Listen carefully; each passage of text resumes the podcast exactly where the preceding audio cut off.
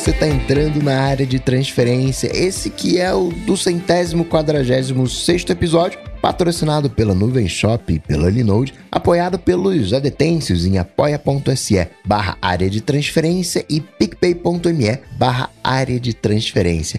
Agora comigo, seu Marcos Mendes, Bruno Casimiro, Guilherme Rambo. Tudo bom? Olá. Tudo bem? Oi, olá, olá. E aí? E eu quero saber se eu já posso perder o- o- os meus AirPods e que tá tudo tranquilo, que eu, que eu consigo achar os meus AirPods. Tá Depende. liberado.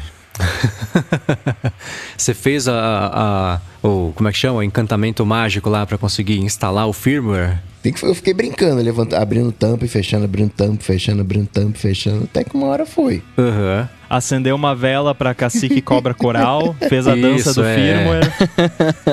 Precisa de um Então- cabo especial que é o Lightning Lightning, aparentemente, né? Que confundiram É. uma vez que, que o Rambo postou uma foto e ninguém entendeu nada.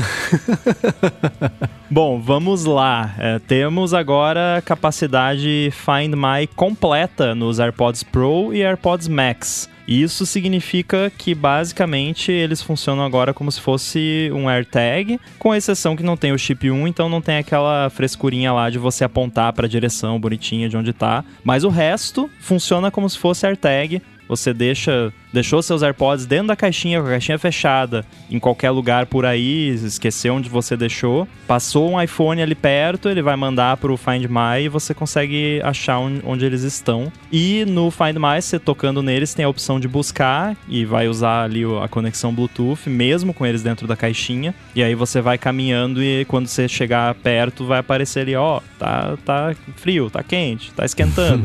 E aí você consegue achar eles assim. Eu achei bem legal, né? Ah, é interessante que eles conseguiram colocar isso em produtos que já existiam. E faz sentido, sabendo como o AirTag funciona, que é aquela ba- bateriazinha de eh, moedinha minúscula, né? Super fraquinha. Então os AirPods têm uma capacidade de, de bateria para conseguir fazer isso sem prejudicar a vida útil. Então gostei, gostei disso. E dá para tocar o sonzinho também, mesmo quando eles estão dentro da caixinha. O único problema que eu percebi no meu teste aqui, pelo menos do, dos AirPods Pro, é que o barulho fica bem baixinho, né? Porque eles estão lá dentro da caixinha. Ah, imagino. É. É, então eu não me surpreenderia se em iterações futuras a Apple colocasse um buzzerzinho na própria caixinha do- dos AirPods para fazer um barulho mais estilo AirTag mesmo. Acho que ficaria interessante. O ideal seria a caixinha dos AirPods ter o chip 1 futuramente, né? É, acho né? que isso ainda tá um pouco longe, mas acho que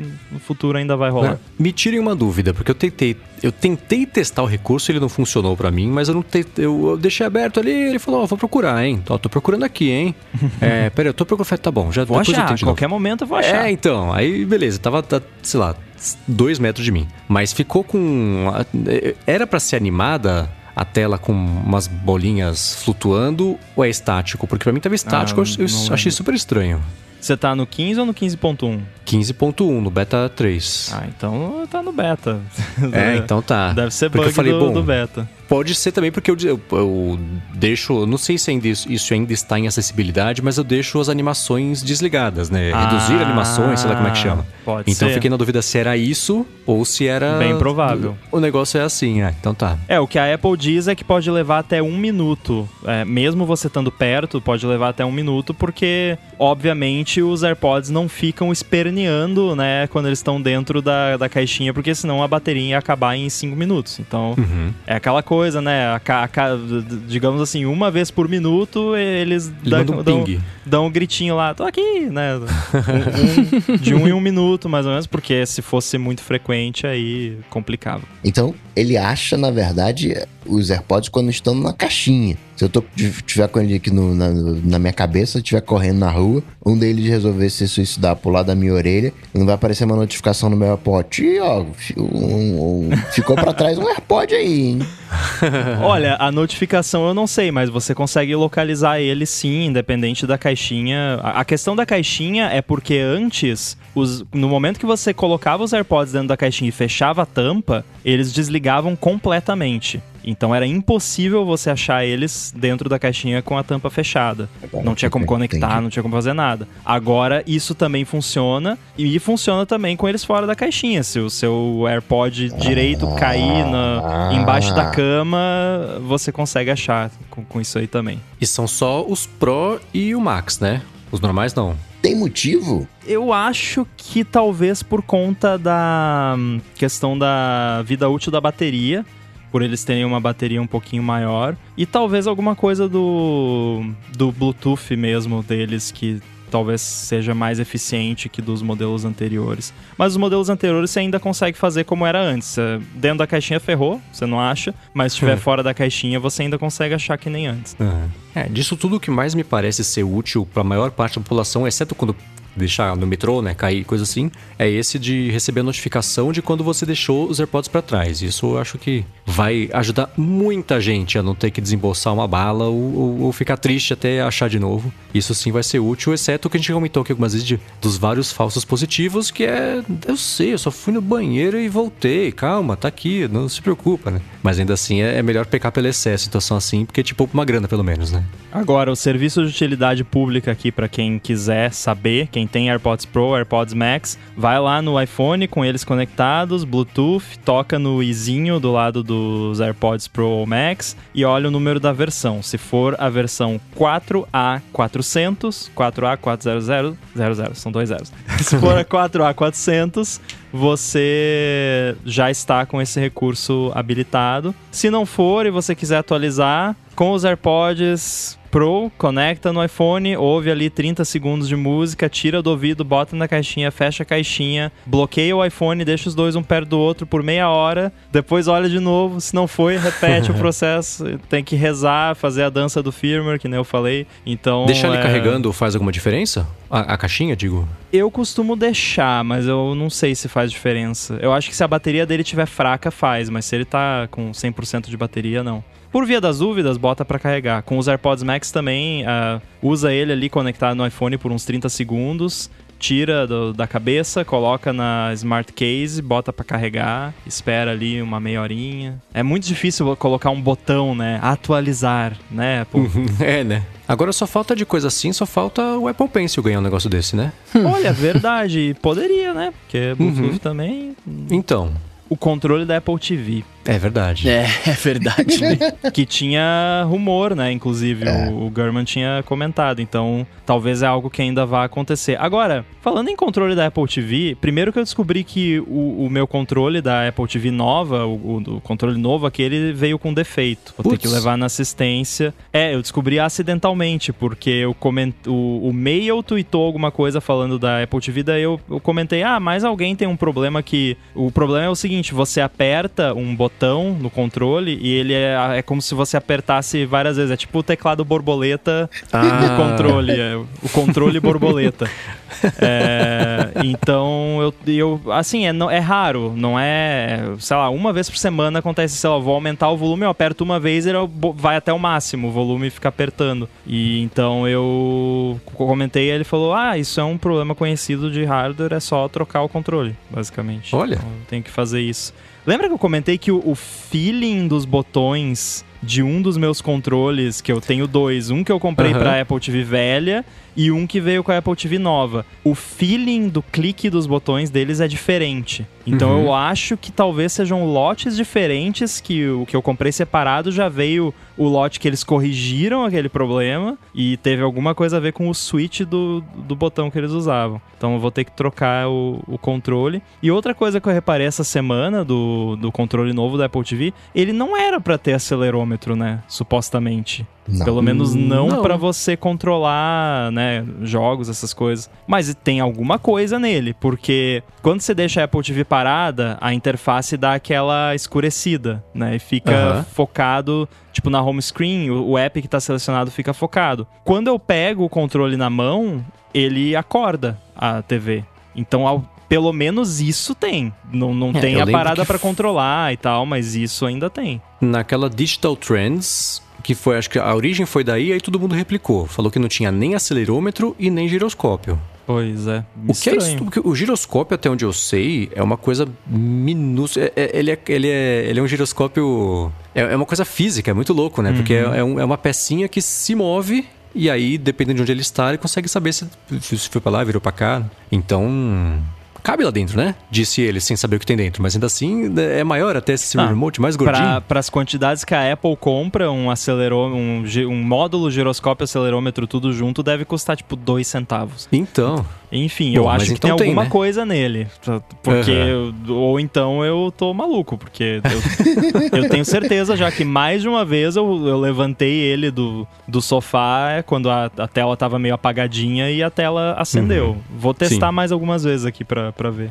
Boa, então como follow-up na semana que vem. É. E falando dos follow-ups, semana passada a gente estava falando das abas, né?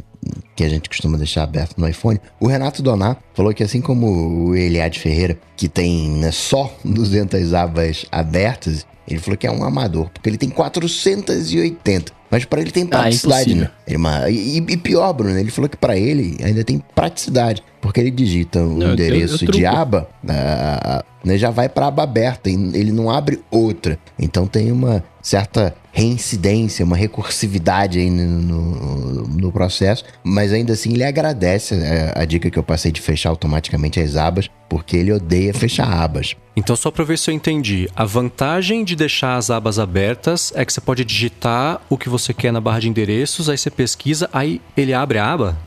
Google. Tipo funcionamento da internet, é isso? Não, eu, eu, Só pra eu, eu desafio, entendi. eu desafio você a me falar o que tem em 15 abas. Que você sabe, assim, tem. Eu sei essas 15 abas eu sei o que tem aqui, eu duvido, duvido. Não, voltamos para aquele papo da semana passada, que eu não lembro mais o contexto, que alguém tinha indexado o Google, né? Tipo, você tem o, o- o Google nas suas abas. Mas, de novo, cada um, cada um. Que bom que é assim que funciona pro Donar. Bacana, né? Mas eu acho muito louco Tá como trucado. cada tá, cérebro Não, tem uma fiação diferente, né? Não tem é, jeito. mas eu, eu ainda truco, tá? Eu tô trucando essa informação aí e, e quero ver os seis aí, porque não, é- não é possível. Ah, é- é, felizmente ele já, ele já mandou os seis preemptivamente com a foto, do print aqui da, da- da- da- do- no tweet que ele mandou tem o print mostrando aqui 480 abas. Eu quero saber quem tem mais abas abertas. Por enquanto, o Donato tem o prêmio abas abertas aqui. Ninguém o prêmio tem mais abas Abapalusa. abertas. É, mas ó, se você tem. Mas tem que ter de verdade. Não adianta ficar meia hora abrindo aba só pra depois mandar pra cá pra gente falar seu nome. Ah, agora Quero saber de verdade, é. Quem que tem mais, por enquanto, o, aba, o prêmio Abapalusa tá na mão do Renato Donar. Aba- Como que é essa imagem da- nas abinhas ali com 480 abertas? Eu tô muito curioso, cara. Deve ser um screw infinito, né? Eu vou até Cada fazer isso aba é agora. um pixel. Agora, tem, tem, tem um, um candidato forte aí pra esse prêmio, porque o Pedro Angelo, falando da esposa, ele foi espiar da esposa e tinham 400 abas abertas. Ele, de curiosidade, deu uma rolada e era praticamente uma linha do tempo, um histórico de pesquisa, porque tinha coisa desde 2017. Nossa. Esse é o jeito eficiente, né? Não precisa de histórico, é só manter as abas todas abertas e tá resolvido, né? Cara, 400... é, tá tipo eu no WhatsApp que eu tenho 200 conversas não respondidas, que eu devo ter umas de 2012 sem responder, tá ligado? Deve ser da mesma pegada, né? Possível. E a gente também falou do USB-C, ah, das portas, impedindo a inovação ou não. O Ricardo Luiz diz que nada impede a inovação com o USB-C dos smartphones, se você mantiver o, o formato do encaixe né, com retrocompatibilidade. Pode inventar D, E, F, G, H, mas mantenha a compatibilidade com um um determinado formato e também a retrocompatibilidade. Então, Não mudou ex- nada. É, existe.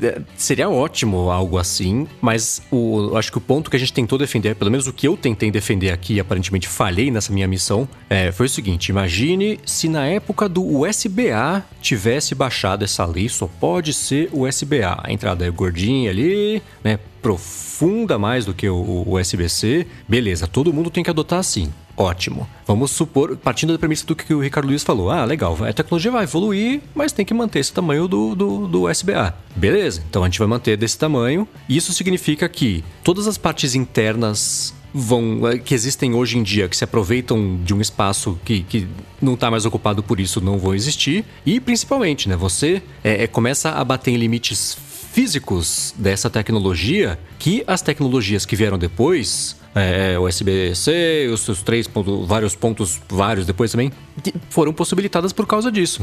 Então, primeiro, miniaturização. Se você tirar do, do USB-A para o USB-C, você tem uma entrada enorme, gorda versus a fininha, né? E, é, velocidade de transferência também. Tudo bem, ah, você poderia manter a velocidade mantendo esse tamanho, mas será que poderia? É, talvez não, né? Porque os materiais, até a, o cabeamento, são, são bem diferentes de uma coisa em relação à outra. Então, é, a parte de você engessar a inovação é porque você não está engessando só o conector, você está engessando tudo na parte de dentro, porque tudo tem que se conectar com o conector, né? E se você abre mão, por exemplo, de, de permitir a miniaturização, só, só pela parte física mesmo, né? A miniaturização, você não vai mais ter aparelhos cada vez mais finos, que pode ser um benefício ou não, mas foi o que aconteceu. Você, tirando essa entrada, né? tirando o fone de ouvido, por exemplo, isso abriu caminho para quê? Para ter baterias maiores, para ter mais espaço ocupado por outras coisas, tipo o Taptic Engine. Eu até comentei no episódio da semana passada. Vai saber se a Apple não tivesse colocado o Taptic Engine no iPhone e no Apple Watch, ele chegaram, acho que no Apple Watch chegou primeiro, mas foi coisa de meses. Então, vai saber se isso só não foi possibilitado porque já vinham colocando isso no iPhone e acabou indo para o Apple Watch também. Isso foi uma das coisas que decidiu é, é, o Apple Watch ser do jeito que ele é. Então, você engessar uma coisinha tem um efeito cascata aí que você. É, é, isso, você engessar, a, você ingessa a inovação. Você impede que a inovação aconteça, porque, e foi um ponto que o Rambo colocou muito bem, você, as empresas não têm nem o motivo para ir atrás do desenvolvimento de uma tecnologia porque ele vai poder mexer, né? E Exato. você desenvolver uma tecnologia, ela não, não, é, não é estacionária. Isso que eu falei que é água que escapa pelos dedos, porque uma coisa influencia em outro recurso, você pesquisa uma coisa aqui, isso abre caminho para uma coisa que lá atrás você tentou fazer e não conseguiu, agora você consegue de novo porque já tem a tecnologia. Então, é, você engessar qualquer coisa em, em, sobre a evolução da tecnologia, você está de fato impedindo a inovação. Você está indo contra uma evolução natural de, de, de de como é que funciona esse mercado inteiro. Seria bacana a gente ter suporte e seria bacana é, tecnologias novas serem retrocompatíveis, mas isso funciona e é bacana até o momento que isso começa a impedir que a coisa continue andando para frente, né? Sem abrir mão da galera que tá lá para trás. Então, é, é, eu acho que foi esse o ponto que, que, a gente tentou explorar aqui e que eu não sei se agora talvez tenha ficado um, um pouco mais. De, dado para entender um pouco melhor do que, que a gente estava falando aqui. O SBA é algo para computador, ele é como o Mendes falou, ele é, é grosso, ele é profundo. Você pega um conector para, vamos colocar assim, é, dispositivos, pegar o primeiro deles, 30 pinos, ele é completamente diferente, ele é achatadinho, ele é mais fino, a profundidade... Não é reversível. Não é reversível, né, precisava melhorar. Ele é mais... a profundidade dele é menor para ocupar menos espaço. Você tem mais cabos, a coisa vai mudando. Agora vamos fazer o Lightning. No Lightning você não tem os 30 pinos, né? Você não tem os 30 fios de cobre, já deram um jeito de fazer uma coisa diferente, porque chega no momento que não dá para você miniaturizar mais ainda. Né? Os 30 pinos, quando você olha no aspecto de, de, do fio, né? da grossura do fio, já é uma coisa bem mínima. Uma coisa ela vai mudando e não tem jeito. Esses formatos eles precisam mudar e precisam evoluir e não tem retrocompatibilidade. Né? Tem coisas que você tem que romper. Né? Não dá para você fazer um Word de 2030 ainda compatível com o Word de 96.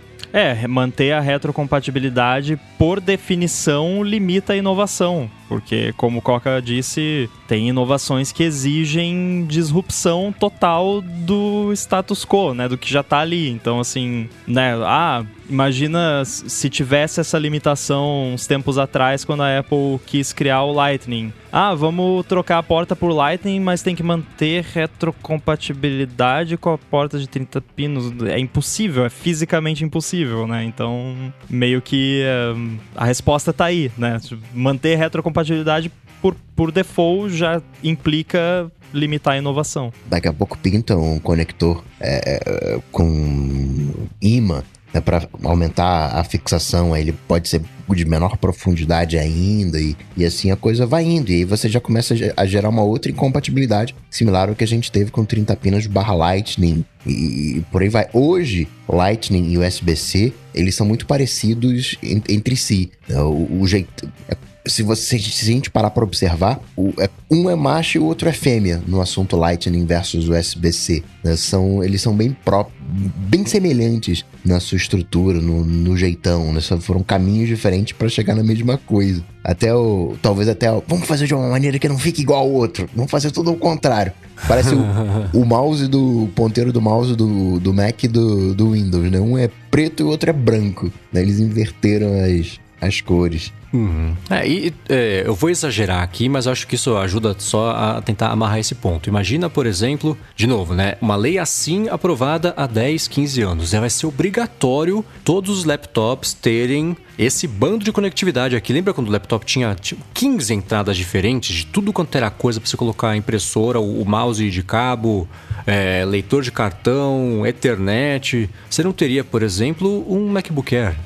Se não tivesse o MacBook Air, talvez não tivesse alguns tipos de iPads, então uma coisa sempre influencia e informa o caminho para as outras e todo mundo vai abrindo, desbravando isso ao mesmo tempo e o desenvolvimento de um produto ajuda a desenvolver o outro, ajuda a desenvolver o outro. As tecnologias que aparecem vão, vão permitindo produtos, né? Então é, é, é só você olhar o, do Newton pro iPad, né? Quando uma tecnologia não estava pronta versus quando ela estava. E isso só aconteceu porque existiu espaço para e motivação e, e é, é, permissão legal para evoluir essas tecnologias, né? E vocês falaram toda a parte técnica e toda a parte bonita de reflexão sobre inovação e etc. Cara, e eu vou só ser o chato aqui de falar, mano, é, eu entendo que o smartphone hoje em dia ele, ele é uma parada que todo mundo vai usar e que sim tem que tentar ajudar com compatibilidade, etc. Mas, cara, é um produto e, e, e ninguém é obrigado a ficar trocando, né? Infelizmente. Você quer usar aquele produto, você tem que saber que é desse jeito, né? E não tem muito o que fazer, tá ligado? É, e, e mais do que isso, né? Você é, é existem escolhas. Exato, exato. É aquilo que o, o Ramo comentou na semana assim, cara, se, se você não quer, você tem outras opções, vai para Android, tem todo mundo do USB-C lá, que bacana, né? Então... Exato. E partindo para os assuntos, essa semana aconteceu uma coisa curiosa. Eu acompanho um índice em tempo real de fake news, né? De como tá o espalhamento da fake news. E na segunda-feira teve um buraco aqui no, no, no, no, gráfico que não teve fake news sendo espalhada né? Na segunda-feira. O que, que aconteceu aqui nesse meu gráfico ter ficado com esse bu com buraco? Teve só news, né? é.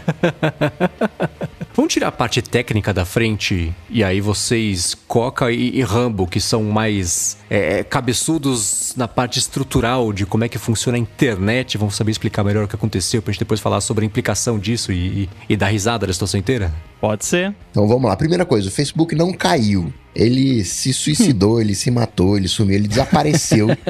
Você não tinha rastro do Facebook e demais, né? Facebook, WhatsApp tudo associado à nuvem do, do Facebook. Então, foi mais do que simplesmente os servidores caírem e. e peraí, deixa eu. Não tô conseguindo acessar. Não, você procurava pelo Facebook e, e não tinha vestígio do Facebook na internet. Fizeram uma atualização que vale a pena dizer, né? O Facebook está sempre em atualização. Né? Hoje eles teve uma fibra rompida, eles mataram parte da infraestrutura, né? tiraram do ar parte da infraestrutura do Facebook, o, o Facebook continuou funcionando, repararam a fibra. Amanhã eles vão aumentar a capacidade do Facebook e aí vão tirar outra parte da infraestrutura do ar, vai tudo continuar funcionando e vão né, aumentar a capacidade. Então, todo dia o Facebook, parte do Facebook sai do ar, parte dos data centers da nuvem do Facebook sai do ar. Então isso é super, super normal. O que aconteceu de especial na segunda-feira é que o carinha, né, que foi fazer lá a manutenção, deu um comando que não devia, deu um comando errado e veio uma bola de, de neve na sequência. Ah, Coca, mas poderia ter uma verificação tem uma verificação de comandos proibidos, vamos colocar assim, só que tinha uma falha nesse, nesse controle. Então, é tipo, quando dá problema em avião, que nunca é uma coisa só, mas uma conjunção de, de, de coisas, e assim vai, e assim vai. Né? Eles têm uma política super uh, correta. O DNS, quando ele não consegue se conectar com os, os servidores que. Ó, oh, tem um servidor que tá lá, hein? O, o número para você discar pro servidor é aquele lá. E quando ele próprio ele não consegue acessar aquele número, ele não publica aquela rota. Que foi meio que aconteceu, que a rota ficou indisponível. Então, os próprios DNS se mataram. Eles tentavam falar com as pontas. Ó, aí a ponta não tá lá. Então, enfim. E ele, por isso que eu falei que eles... Tem algumas é, lições interessantes nisso, né, né, Coca? Porque aí você começa a ver a, o efeito dominó, né, que, que isso causou. Porque, assim, o, o que aconteceu não foi um clássico problema de DNS de tipo, o endereço facebook.com não tá mais apontando para a máquina lá do, do load balance lá do Facebook que vai mandar pro data. Não, não foi isso, foi muito pior. A rede do Facebook inteira deixou de existir para a internet. Assim, não foi o DNS, tipo, foi é, é tipo você pegar a, toda a casa de quem tá nos ouvindo aqui provavelmente, é como se fosse um mini data center, tem um monte de computador, um monte de, de roteador, Wi-Fi, não sei mais o que. É como se você fosse lá e desligasse a geral da sua casa. Pum, a, a sua casa deixa, a sua rede da sua casa deixa de existir para a internet naquele momento. Só que no Facebook, no caso deles, eles não desligaram a geral, mas eles foram lá e cortaram o fio, falaram, ó, oh, essa rede aqui tchau, não existe mais, não manda nada para cá, não sei mais onde é que tá. E aí o que que acontece? Como é um sistema colaborativo, como o Coca falou, todas as máquinas de, de roteamento da internet do mundo inteiro, que são aqueles computadores que recebem os pacotinhos lá e, e, e né, são os carteiros da, da internet que falam, ó, oh, esse pacotinho vai para lá, esse vai para cá. Eles chegavam um pacote lá pro Facebook, pro endereço do Facebook, e eles olhavam aquilo e, meu irmão, isso aqui return to sender, né? Não não, não, sei pra. Não tem. Né? não sei, vou, vou comer, vou engolir esse pacote aqui e se vira. E aí rolou também a, a coisa que eu achei mais engraçada, que assim, efetivamente o, a, a somatória de erros e efeitos disso foi como se o Facebook tivesse trancado o carro com a chave dentro. E meio que literalmente, porque o pessoal que estava tentando ir lá no data center para corrigir o problema não conseguia entrar no data center porque o controle de acesso do data center usa a rede do Facebook, só que a rede do Facebook não existia mais. então ninguém conseguia entrar, tiveram que, sei lá, arrombar a porta do, do data center para entrar porque o, o sistema de acesso não funcionava mais e eles tinham que ir no data center resolver porque eles não conseguiam mais acessar o data center remotamente porque ele deixou de existir na internet. É uhum. É muito engraçado, assim. Uh, eu, eu fico imaginando o desespero da, da pessoa que cometeu esse, esse erro quando a pessoa percebeu o problema, assim, putz, deixa eu ir embora. eu teria saído pra almoçar. É. é. Aquele delete sem, sem where. É... Quando cai um, um servidorzinho de e-mail, já é uma pane. Imagina o, o que aconteceu. Né? Certamente tem várias lições, a gente vai aprender muito com isso que aconteceu. Né? Vai, vão vir lições. Isso não foi algo né, pensado, né? não tinha um plano de, de, de contingência para isso. Não, foi algo não previsto. Quer dizer, tinha as previsões, as previsões falharam e, enfim, né, aconteceu o que aconteceu. E coisa... É sempre uma somatória de fatores, né? Você comentou da de comparação com aviação, né? Para dar um problema desse nível, tem que ter uma sequência de erros, né, em combinação. E um erro aí foi de procedimento, até de do ponto de vista de infraestrutura, não o, o, sistema de acesso das portas do data center não podia estar tá atrelado à rede do data center que se der problema o cara não consegue entrar no, no data center, sabe? Isso é o tipo de coisa que com certeza eles já estão já estão mudando lá para é tipo aquela a empresa que é, rosteia o, a página de status dela nela mesma. Aí, tipo. Ela cai né, sei, sei lá, o Cloudflare tá com problema. Aí você vai tentar acessar o status do Cloudflare e não consegue porque o Cloudflare, né, rosteia tá a página problema. de status nele e tá, né? É esse tipo de, de, de loop infinito que não pode acontecer. Mas estrutura, logística também, né? Da equipe que conseguiria recuperar esse tipo de erro, não ter um, uma presença local no data center, né? De, de, tão, tão raro disso, disso acontecer. Outro problema também, como foi uma falha, é, é, parou tudo, não foi simplesmente uma queda de servidor. Quando você volta o Facebook, tem desafios ali monstruosos, porque vai todo mundo em cima. E quando vai todo mundo em cima, você não tá falando só de um pico de acesso de rede, você tá falando de um, de um pico de acesso nos data centers, no consumo de energia. Então, até para voltar, não era simplesmente, ah, deixa eu ligar de novo. Não, peraí, se eu ligar de novo, você pode dar um curto. Então, tem uma série de. de para quem curte essa parte de, de infraestrutura, né, foi um evento, assim, é, diversos aprendizados. É. É, e a, aí a, as pessoas ficam surpresas, né, que esse tipo de coisa possa acontecer, mas é isso é muito comum para quem não sabe como as coisas funcionam, né? Não tem tanto contato, mas pra gente, né, qualquer gente sabe que é tudo duct tape e cuspe, né? Na internet é, é tudo colado com chiclete.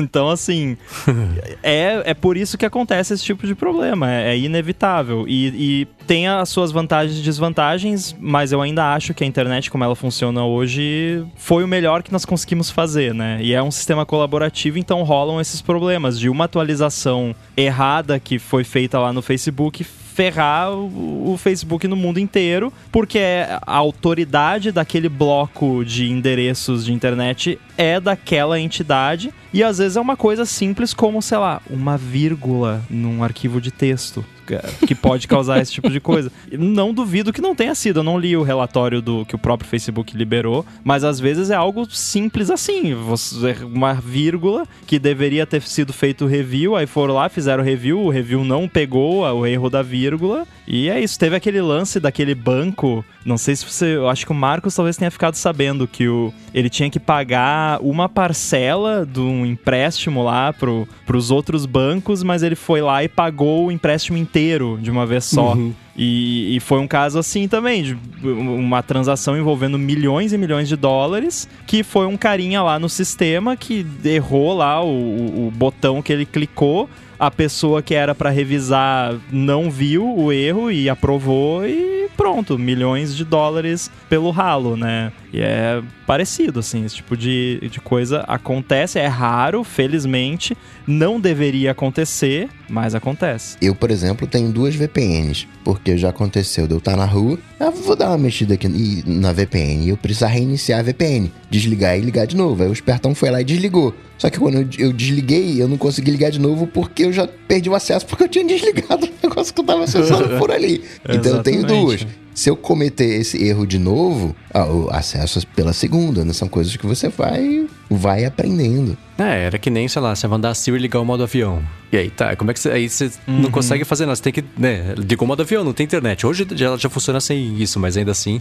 é, é esse exemplo, né? Você acabou de cortar o único, o único jeito que você tinha de se comunicar. E pra, pra eu ver se eu entendi direito. E eu vi muita gente. É, é, é, louco explicar uma coisa tão técnica e de um pedaço do funcionamento da internet que as pessoas nem sabem que existe, né? Então, o jeito mais simplificado que eu vi é um update que deu errado. Vintage, ah, então tá aí. Como é que o update deu errado e funciona? Não é isso, é que estão tentando simplificar ao máximo para explicar do jeito bem básico o que rolou. Mas é como se, se você. O Coca comentou no começo, né? Você tem, sei lá, redundâncias, então um servidor sai do ar, os outros dão conta do recado e absorvem a demanda e dá para acessar o conteúdo por esses outros também, né? Você vai fazendo desvios no caminho para chegar lá no, no, final e conseguir acessar. O que o Facebook fez foi deletar a, o único ponto que não poderia ter sido deletado, que é o único ponto que não tem redundância entre o Facebook e o resto do mundo, e, o resto, e a internet no resto do mundo. Ele apagou o pedaço do mapa que falava, estou aqui. Então ele continuava aqui, mas dava para chegar. Ele queimou as pontes todas que, que apontavam para é, lá. Ele bloqueou a estrada, basicamente. É, e, então, né? E isso também não é assim. Não é que alguém foi lá num documento, num arquivo e escreveu apague o caminho que leva ao Facebook. Enter. Não é assim. Uhum. É tipo, é um arquivo com um monte de número e um número tava errado e aconteceu isso, sabe? Uhum. Né? Não, não é uma coisa que você, quando você vai fazer, você percebe. O que também é, tem um, um, um ponto de vista interessante do ponto de vista de experiência do programador ou do sysadmin ou qualquer DevOps, qualquer que seja o título da pessoa que fez isso, que essas coisas têm que ser mais intuitivas. Por mais técnico que um negócio seja, tem coisa, né, Coca, que às vezes você vai, ah, vou editar aqui um arquivo de configuração do negócio, que você pensa, pô, por que que o cara, a pessoa parece que fez do jeito mais complicado possível, né?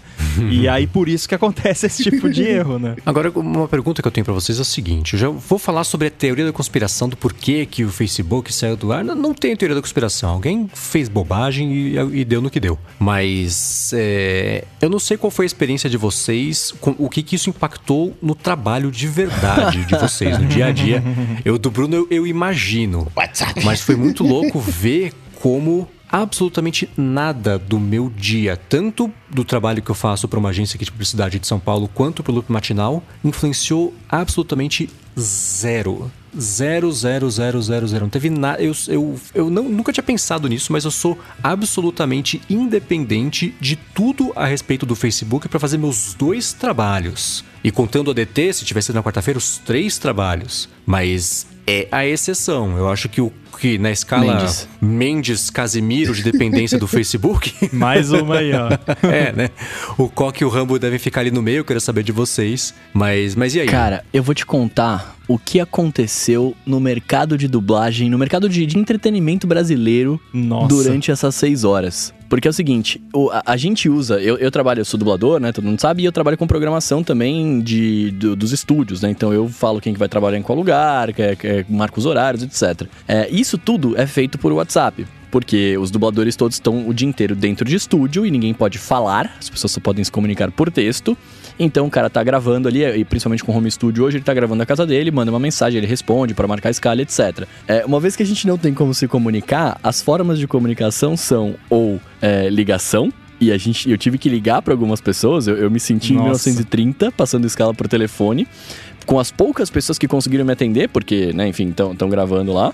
E, e- e- e a gente tentou, né, usar Telegram, e etc. Mas ah, é muito engraçado como, por mais que seja um mensageiro normal, as pessoas não sabem usar é, é, é, uma interface diferente, uma, uma parada de. de- que, que, que é diferente do, do habitual, né? Então, assim, durante as seis horas, o, o trampo que eu faria normalmente em duas horas, duas horas e meia, eu não fiz nada. Eu tô, eu tô desde de, de ontem, né? De, que voltou, não lembro que horas que voltou, mas eu tô desde, sei lá, segunda à noite, que foi a hora que voltou, até agora sofrendo por isso. Porque tudo que eu deveria ter feito ao longo daquele dia eu não consegui fazer.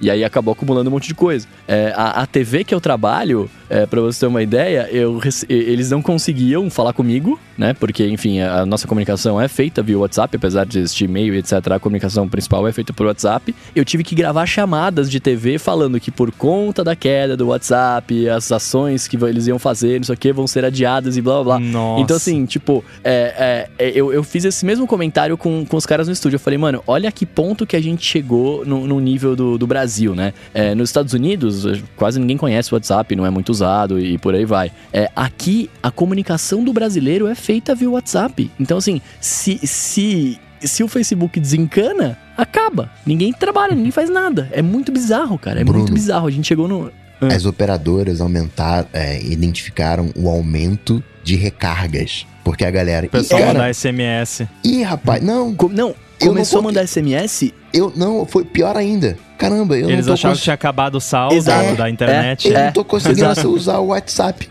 Acabou o meu crédito. Quatro pessoas do estúdio, hora que eu, eu, eu que avisei no estúdio que o WhatsApp não tava funcionando, né? Porque lá ninguém curte muito tecnologia, então os caras não estavam ligeiros, né? Só tava, acho que caiu a internet e tal. A hora que eu entrei na cozinha pra avisar que não tava funcionando, tinham quatro técnicos lá de, de áudio, né? É, com o aplicativo da TIM aberto, porque eles estavam indo colocar crédito no celular, tá ligado?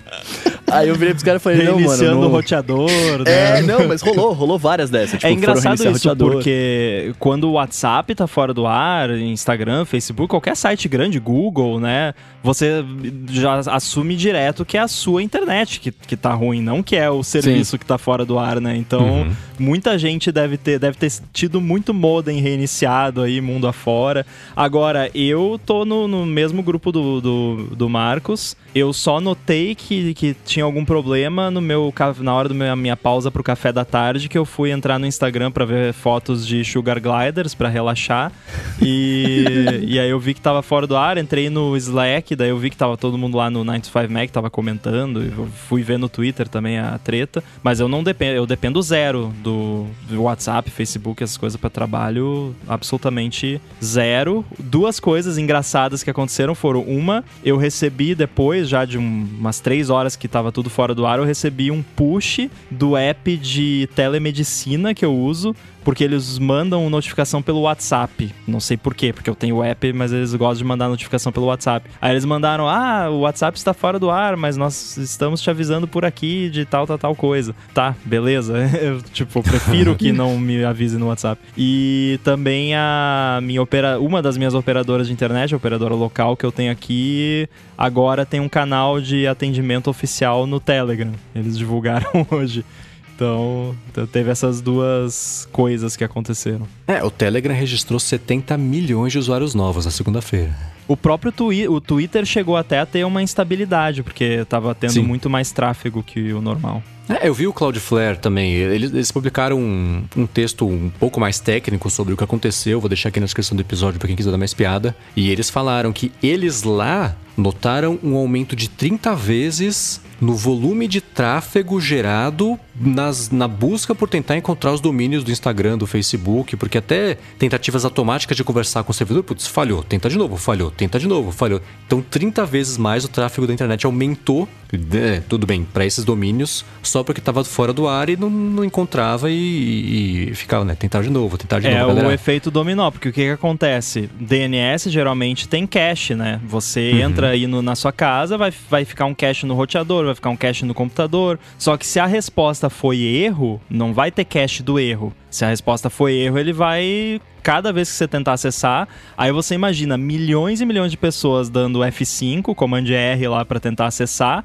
e os softwares, né, o browser, o seu stack de networking do computador lá, o MDNS Responder do Mac, é, ah, deu errado, opa, vou tentar de novo, mandando, sei lá, 10 chamadas uma atrás da outra, porque não, não é, não é possível que isso deu errado. E aí você vê aí um aumento de 30 vezes no, no volume, e aí isso tem que ir para algum lugar, vai lá para o Cloudflare, aí do Cloudflare vai para sei lá onde, ou vai para o DNS do seu provedor, que é, sei lá, um Raspberry Pi lá no, no banheiro do, do, do escritório do provedor e que já pegou fogo a essa altura, porque tá vindo muito mais request do que o normal. E aí você cria esses efeitos, né? Teve até, acho que nos Estados Unidos, algumas operadoras móveis tiveram instabilidade por conta de um tráfego muito é, incomum, assim, né? Que de muita coisa tentando não conseguir acessar, e aí, né, tenta de novo, e a pessoa vai tentando e não consegue, e aí isso acaba gerando muito mais tráfego do que o normal, e, e tudo é. Todos os sistemas são pegos de surpresa, né?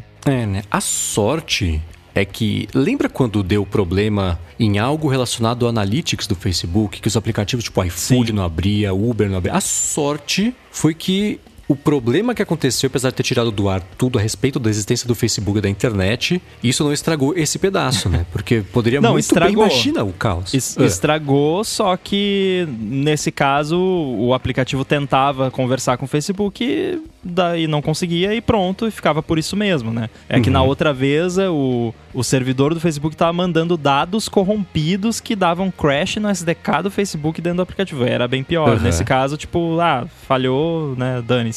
Agora, Sim. não sei, eu não usei muitos apps que têm integração com o Facebook durante essa falha, mas pode ser que alguns apps tenham apresentado algum comportamento estranho porque não foi testado esse cenário, né? Tipo, o que, que acontece se o Facebook estiver fora do ar? Não é um cenário. Uhum. E quando o Facebook acabar, né? Vamos fazer é. um teste quando o Facebook acabar. Pois eu é. não me afetou diretamente em termos de trabalho. O Facebook para mim é um meio de trabalho, mas é como e-mail, é entrega, enfim, né? não afeta a produção em si. Agora teve um, um como o, o Bruno falou, ah, atrasou aquilo que eu tive que fazer, tô fazendo até hoje e tal. É uma coisa mais dependente do, do da infraestrutura do, do WhatsApp. Mas eu percebi, né? Não sei se vocês é, compactuam com essa visão. Eu percebi que foi uma coisa mais é, mais zoeira, né? O que, que eu quero dizer com isso? Teve vezes em que o WhatsApp saiu do ar, né? Foi bloqueado pela justiça. Rolou um pânico. Caramba, o que, que foi? Dessa vez a galera teve o. Caramba, o que, que foi? O que, que foi? Ah, tá, saiu tudo. Ah, tá bom. Né? Não teve um. Não foi desesperador como das outras vezes. É, eu, eu tive a impressão contrária, porque. Eu também. o, o WhatsApp saiu do ar, tudo bem. Ainda tem o Facebook, ainda tem o Instagram. Exato. Do, do jeito que as coisas estão estruturadas hoje, cortou as três pernas de um tripé onde a maior parte dos brasileiros se apoia para se comunicar. As pessoas ficaram, elas, é, é, deu para ver que não é todo mundo, claro, não vou generar, assim, muita gente ficou incomunicável. Existem uhum. alternativas? Existem. E-mail, telefone, SMS, Telegram, Slack, Teams, tem um monte, mas é a gente aqui que conhece e que usa e que pensou em fazer isso. As pessoas ficaram incomunicáveis. E outra coisa, negócios, e foi uma coisa que eu tuitei, falei, gente, presença em rede social não é plano de negócio. Se você deixou de, você não conseguiu trabalhar, se você deixou de ganhar dinheiro, se perdeu dinheiro por causa de segunda-feira, vai correndo repensar como é que o seu negócio funciona. É difícil. Por que, que os negócios estão lá? Porque as pessoas estão lá. Eu sei disso. Mas esse também é o problema, né? Então, é, eu acho que foi mais sério. As pessoas ficaram mais perdidas porque não tinha alternativa. Tudo que o brasileiro especialmente usa, o mundo inteiro, sim, mas o brasileiro e os países que, que dependem especialmente do WhatsApp, depende do Facebook. Né? Então você cortou, é isso que eu falei, você cortou os três pés do tripé onde todo mundo se apoia para se comunicar, para se divertir divertir, para trabalhar, né? Porque ou você está trabalhando, está no WhatsApp, aí na hora de relaxar você vai para o Instagram e usa o Facebook mm-hmm. Para sei lá que as pessoas usam o Facebook para brigar. Então deu pra fazer uma das três coisas, né? Então é, ficou tudo descoberto. Se você tem uma das coisas funcionando, tudo bem. Se você é, é, não tá usando o WhatsApp, mas você vai conseguir usar o Facebook, usa o Instagram. O Instagram caiu, tudo bem. Se comunica no WhatsApp, depois você vê os stories. Mas tirando essas três coisas, a minha impressão foi que as pessoas ficaram completamente perdidas. E se isso se tivesse, se isso tivesse acontecido por mais dias, que no começo parecia que ia acontecer, porque ah, agora restabeleceu, o DNS tá, tá achando lá, mas ainda assim vai demorar muito, o tem que redistribuir, não sei o que lá. Não, não, não. Eu achei que esse caos ia durar por, por mais tempo do que até do que ele durou. E você vê, né, por exemplo, o lance do, do Bruno, né? O negócio se resolveu na segunda-feira. Durou o quê? Umas 5 horas esse, o apagão seis. do Facebook? Foram 6 horas. Eu contei cada minuto. Então, né? Quarta para quinta-feira, o Bruno ainda tá lidando com as repercussões disso. Então, Não, é... eu, tenho que, eu tive que abrir um estúdio no domingo para poder para poder cobrir, porque a gente grava lá uma, algumas séries que a gente recebe num dia e eu entrego na semana seguinte, né? E eu tenho que gravar, se chega no, no momento que chega, eu tenho que já mandar traduzir e começar a gravar né? Tipo, no dia seguinte. E, cara, eu não pude fazer isso. Então eu vou ter que abrir estúdio no domingo para poder compensar isso e poder entregar no prazo, saca? Tipo, é, é, uma loucura mesmo. Isso que você tava falando agora de, tipo, ah, se a sua empresa perdeu dinheiro, etc., por conta disso, você tem que repensar. Mas não tem muito o que fazer, tá ligado? Você parar pra pensar, tipo, como que eu vou tem, me comunicar? Você tem que usar um serviço de comunicação profissional, não, eu, de eu preferência um pelo qual você pague, né? Por exemplo, não, o Slack. Não, então... não que o Slack nunca saia do ar, né? Mas assim, nunca saiu do ar por seis horas, né? Acho que o, o, máximo que eu já vi ele ficar fora do ar foi, sei lá, meia horinha no, no máximo, assim. Então, assim, as pessoas estão tão baseando todo o pão de cada dia delas num aplicativo gratuito que não, não foi feito para isso, com... né? E deixa só fazer um complemento aqui, talvez é, o que eu digo assim, né, de comunicação, né, o jeito de você se comunicar, existem alternativas, mas a lojinha do Instagram, a pessoa, ah, sim, o ganha-pão da pessoa é, você é não vender pode... cacareco feito Exato. à mão no Instagram. Acabou o Instagram, acabou o trabalho da pessoa. Porque é lá que as pessoas estão. Eu sei disso, eu entendo isso, mas ainda assim. É não, é que você nem, por tem exemplo, que estar quando o YouTube lá. muda as você regras do jogo... Você só não pode ter aquilo como seu único meio. Isso, é, é, é, Que nem é o que a gente fala aqui, a gente já cansou de falar sobre isso aqui. Sobre como, por exemplo, o podcast tem a vantagem dele ser aberto, você não tem uma empresa, uma plataforma, uma pessoa centralizada centralizando as decisões que vão mudar como é que as pessoas ganham dinheiro ou se elas ganham dinheiro. Né? O, não, tem como, não tem como o podcast sair do ar. Quem depende do Spotify, talvez, né? Mas é o que eu falo do YouTube. O YouTube mudou como é que funciona a regra do algoritmo, não sei o que lá, agora a pessoa que tinha um milhão de views caiu para 20 mil. E agora você vai fazer o quê? Se, sua vida é ser um youtuber, né? Então é, é isso que eu falo que se você, se a sua presença digital depende de uma plataforma de terceiro para você pagar o, sua, as suas contas, é um risco gigantesco. E aí dá no que deu na, na segunda-feira, né? Foi uma exceção, caso excepcional, mas rolou, né? Você mencionou youtuber e, e, isso me, me surgiu um pensamento aqui que assim, e, e, assim, não tem nada de errado em ser um youtuber. Eu acho maravilhoso porque eu assisto muito YouTube e até tem muita gente que me pede, né, para criar um canal no YouTube, fazer uns vídeos lá e tal. Não é uma coisa que eu descarto, mas assim, enfim, mas aí você falou e a gente chama quem quem fa, quem vive de vídeos no YouTube de youtuber. Então, eu por essa lógica, é a pessoa que, que ganha o pão dela no Instagram deveria se chamar um Instagram e quem ganha, quem tem a lojinha lá que só vende via WhatsApp é um WhatsApper, né? Porque porque é de fato, tipo, a pessoa que tem a lojinha que vende só via WhatsApp ou só via Instagram, se o serviço sai fora do ar, o trabalho não dela não existe, né? Uhum. Assim, claro que, digamos, ah, a, o WhatsApp vai acabar amanhã e não vai voltar nunca mais. Claro que aí a pessoa vai arrumar, arrumar outra forma de se virar, mas assim, é, eu, eu acho que esses canais têm que ser auxiliares no, né, no, no seu negócio. É que nem assim, eu tenho o Twitter do AirBuddy, eu tenho o Instagram do AirBuddy, eu tenho o TikTok do AirBuddy. Eu não vendo AirBuddy no Instagram ou no Twitter. Né? Nem uhum. sei se daria, acho que não, mas enfim, eu vendo no meu site, com a minha loja, que o meu domínio que eu controlo. Então, assim, é, eu estou sob controle de, do canal de vendas do meu produto, né? Eu uso essa, essas redes sociais só como um meio de ampliar a divulgação. E se ficar um dia fora do ar e as pessoas não verem os meus tweets lá, beleza. Talvez vendo um pouquinho menos naquele dia, mas paciência. É que tem o, o no caso do Bruno, por exemplo ele pode combinar com a galera dele, não, ó, vamos usar o Slack, enfim, usar um outro mensageiro, vamos pagar por isso. Só que tem o Zé Delivery ali da esquina, que ele não tá nos aplicativos de delivery propriamente tal. O, o Zé Delivery trabalha é porque com... ele é da Ambev. ele, ele trabalha com, com WhatsApp, os clientes deles estão é, ali no, no WhatsApp. E para ele, nem é tão é, estressante assim, talvez nesse sentido se assemelhe com o Bruno, porque tá. Ah, caramba, acabou o gás do, do da, da, Dona Maria. Dona Maria vai lá no, no, no WhatsApp e não tem WhatsApp. Não tem problema, entre aspas. Dona Maria não vai comer na segunda-feira, mas é, ela terça-feira vai pedir pro Zé Delivery. Zé Delivery. Isso, manda... isso é um problema, hein, Coca? Eu não queria ser, ser chato aqui, mas. Sim, mas né? o que eu quero dizer é o seguinte: ah, acabou o gás. Tá, acabou o gás e você vai continuar sem. Amanhã você pede. O faturamento do Zé Delivery vai continuar o mesmo. Ele vai ter que, igual o Bruno, trabalhar mais naquela semana, vai ter que né, trabalhar um domingo para compensar as entregas que de repente não fez na segunda-feira, mas vai se equilibrar assim no final das contas. Então não vejo muito É, no caso do Zé é bem mais complicado porque é o que você falou, né? Você não tem controle sobre como que as pessoas vão chegar até você, né? Isso, isso é, é incontrolável do, do seu ponto de vista. Para negócios online é um pouco mais fácil, porque você pode ter o seu site oficial, que é, é por lá que as pessoas fazem as coisas,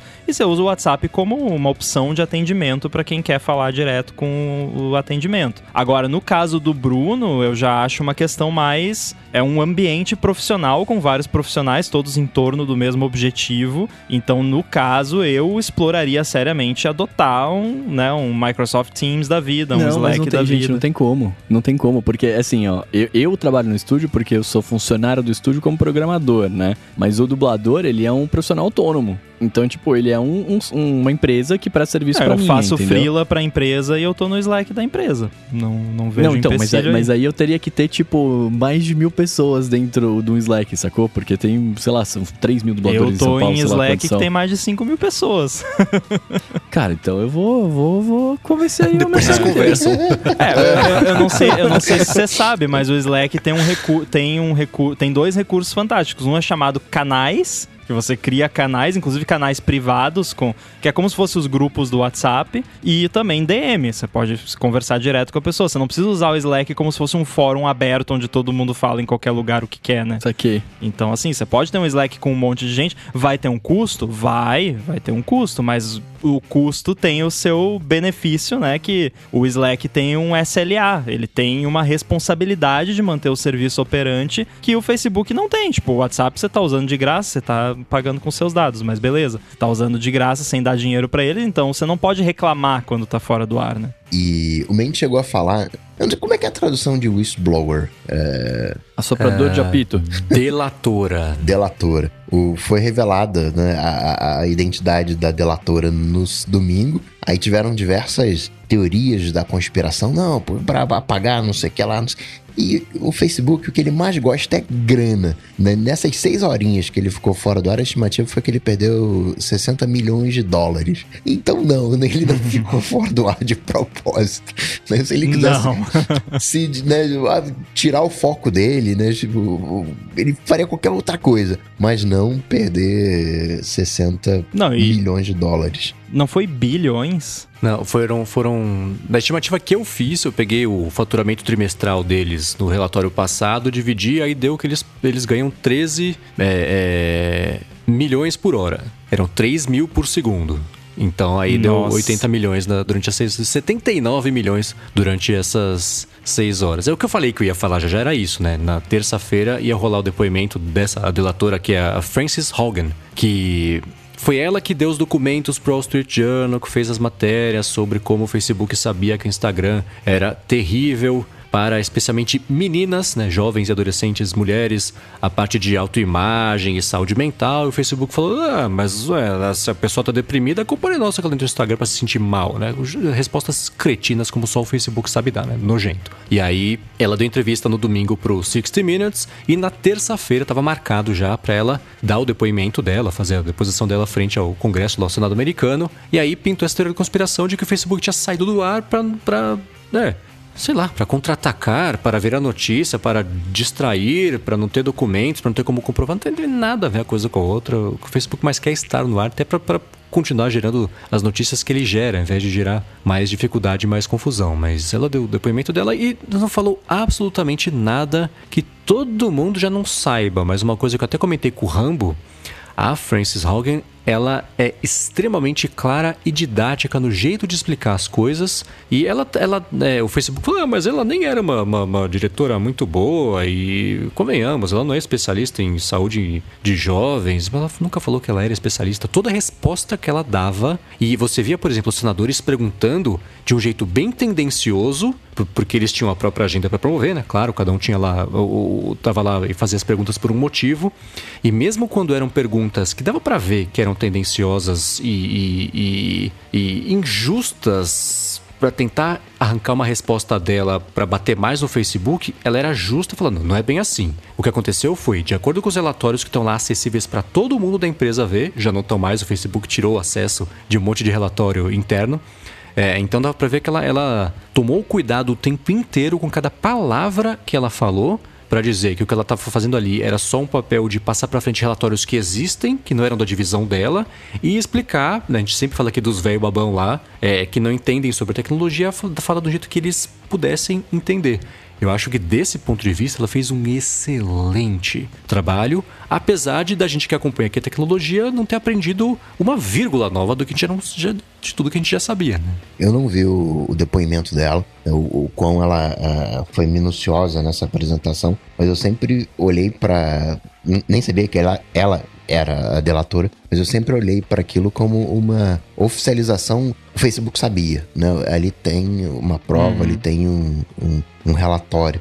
Tem, claro que o Facebook vai querer desqualificar a pessoa, né? Isso aí é, é- faz parte do, do, do, do, do, do, do. É, então, e ela é, passou pelo Pinterest, passou por, por. Por onde foi, mas que ela passou por algum outro lugar também que era de, de rede social, então ela tinha uma bagagem é, sobre isso, né? E aí todo mundo lá perguntou sobre né, é, a, toda a parte política dos Estados Unidos, até o Ted Cruz, que é um cara que. Nossa senhora, não vou nem falar dele. É, é, ele tentou e fazer a conversa aí para aquele negócio, ah, as vozes conservadoras são silenciadas, tem um complô. Ela falou, não sei de nada disso. Vamos falar sobre o que eu tô aqui para falar, sabe assim? Va- vamos, não vamos perder nem o meu tempo, nem de vocês, nem do, do dinheiro de ninguém daqui, dos contribuintes, nem de quem tá assistindo. Então vamos falar. Então, é, É, ela defendeu, por exemplo, que o Facebook não tem que ser quebrado em várias empresas, o que foi curioso, né? Porque todo mundo achou que ela estava lá para bater no Facebook de todos os jeitos. Não, não foi exatamente isso. Então, quem não viu o depoimento e se interessa por isso, que eu sei que é uma coisa meio de bastidor,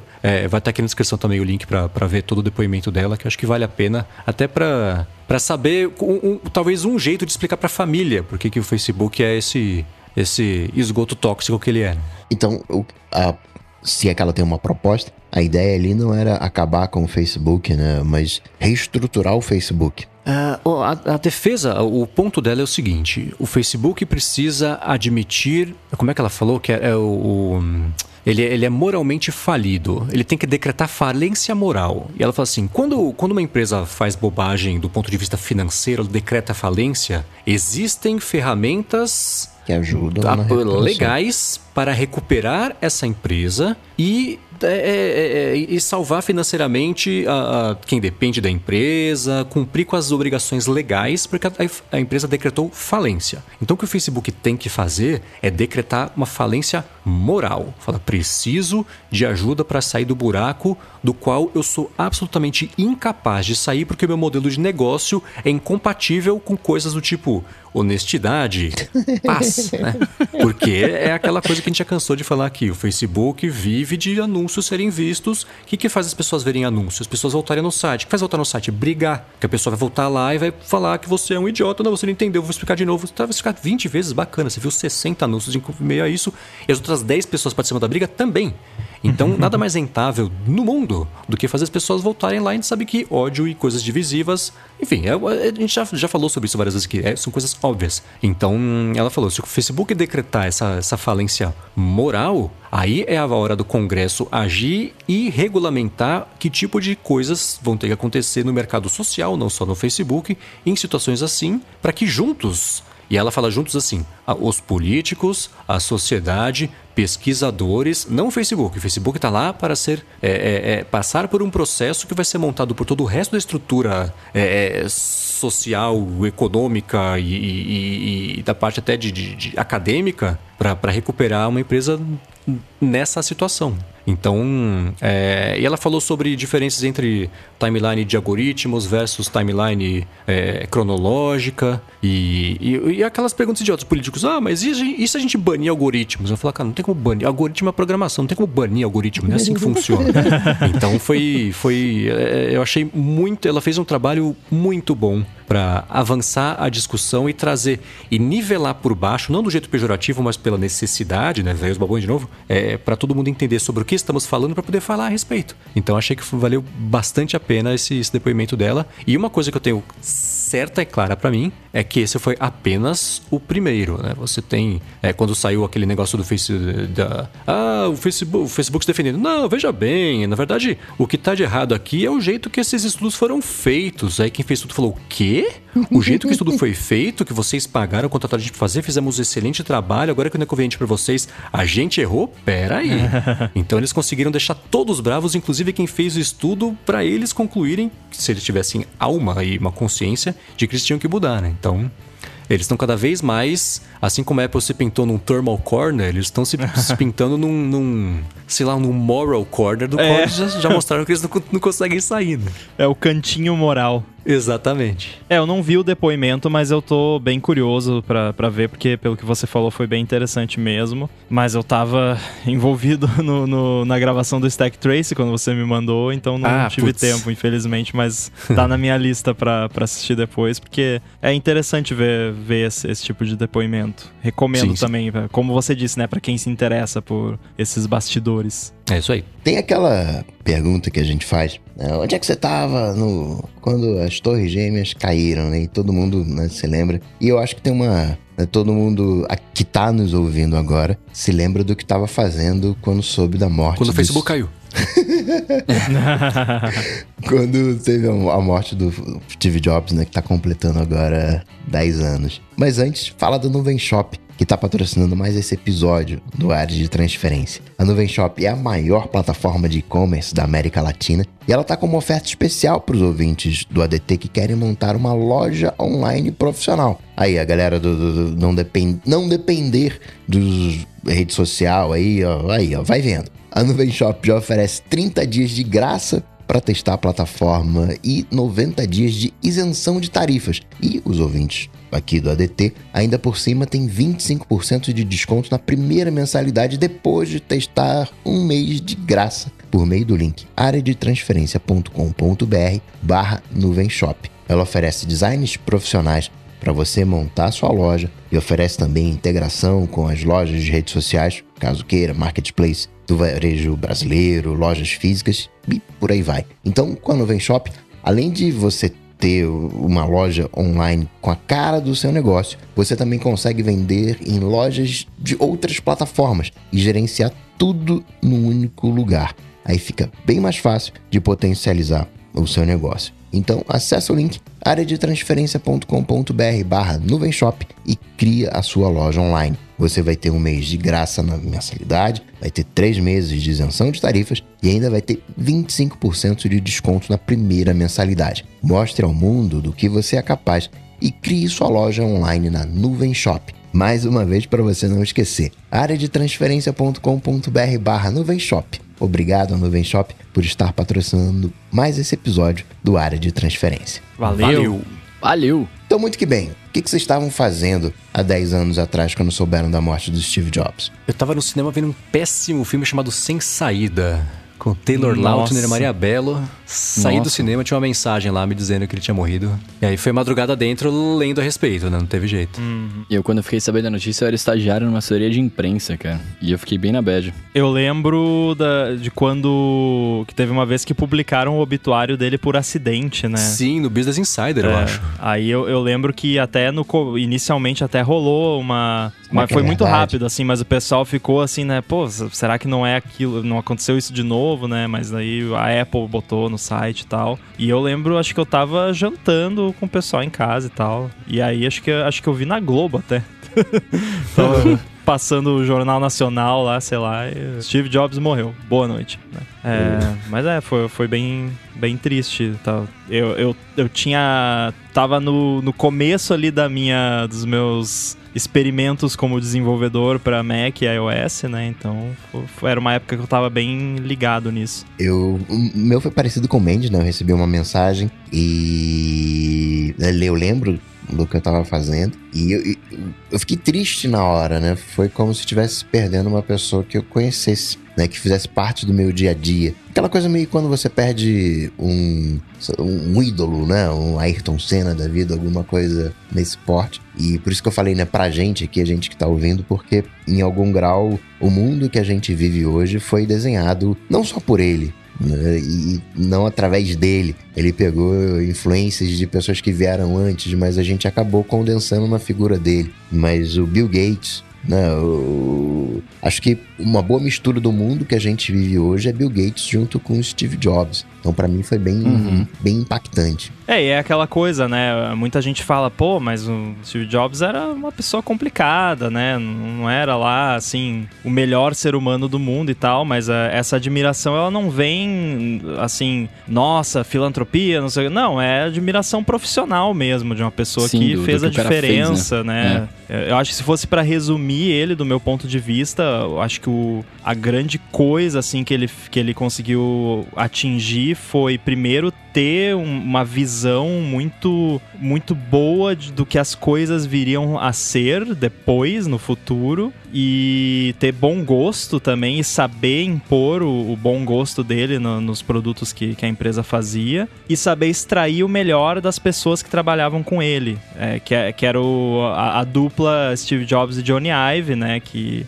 Assim, você pode ter ali um grande designer, mas às vezes ele não consegue, por conta própria, chegar no seu melhor resultado. Ele consegue chegar num resultado ótimo, mas com um Steve Jobs da vida ali pressionando, seja como for, né? E, e incentivando a pessoa a, a- a trazer o melhor dela pra mesa, as coisas acontecem de um jeito diferente. E isso é o que a gente ouve de muita gente que trabalhou com o Steve Jobs, né? Eu tive a felicidade de conhecer, não, não conheci o Steve Jobs, né, infelizmente, mas conheci muita gente que trabalhou com ele, e isso é o que todo mundo fala, é, é que trabalhar com ele era uma constante busca de você ser o, o melhor possível naquilo que você estava se propondo a fazer, e ele conseguia tirar isso das pessoas E se ele percebesse que ele não ia conseguir tirar isso de você, você tava na rua, né? Que é assim que, que funcionava com ele, né? Então é, é o que me. O que eu me recordo mais, assim, do, do, do, do modus operandi dele, né? Esse bom gosto, Ramo, que você fala,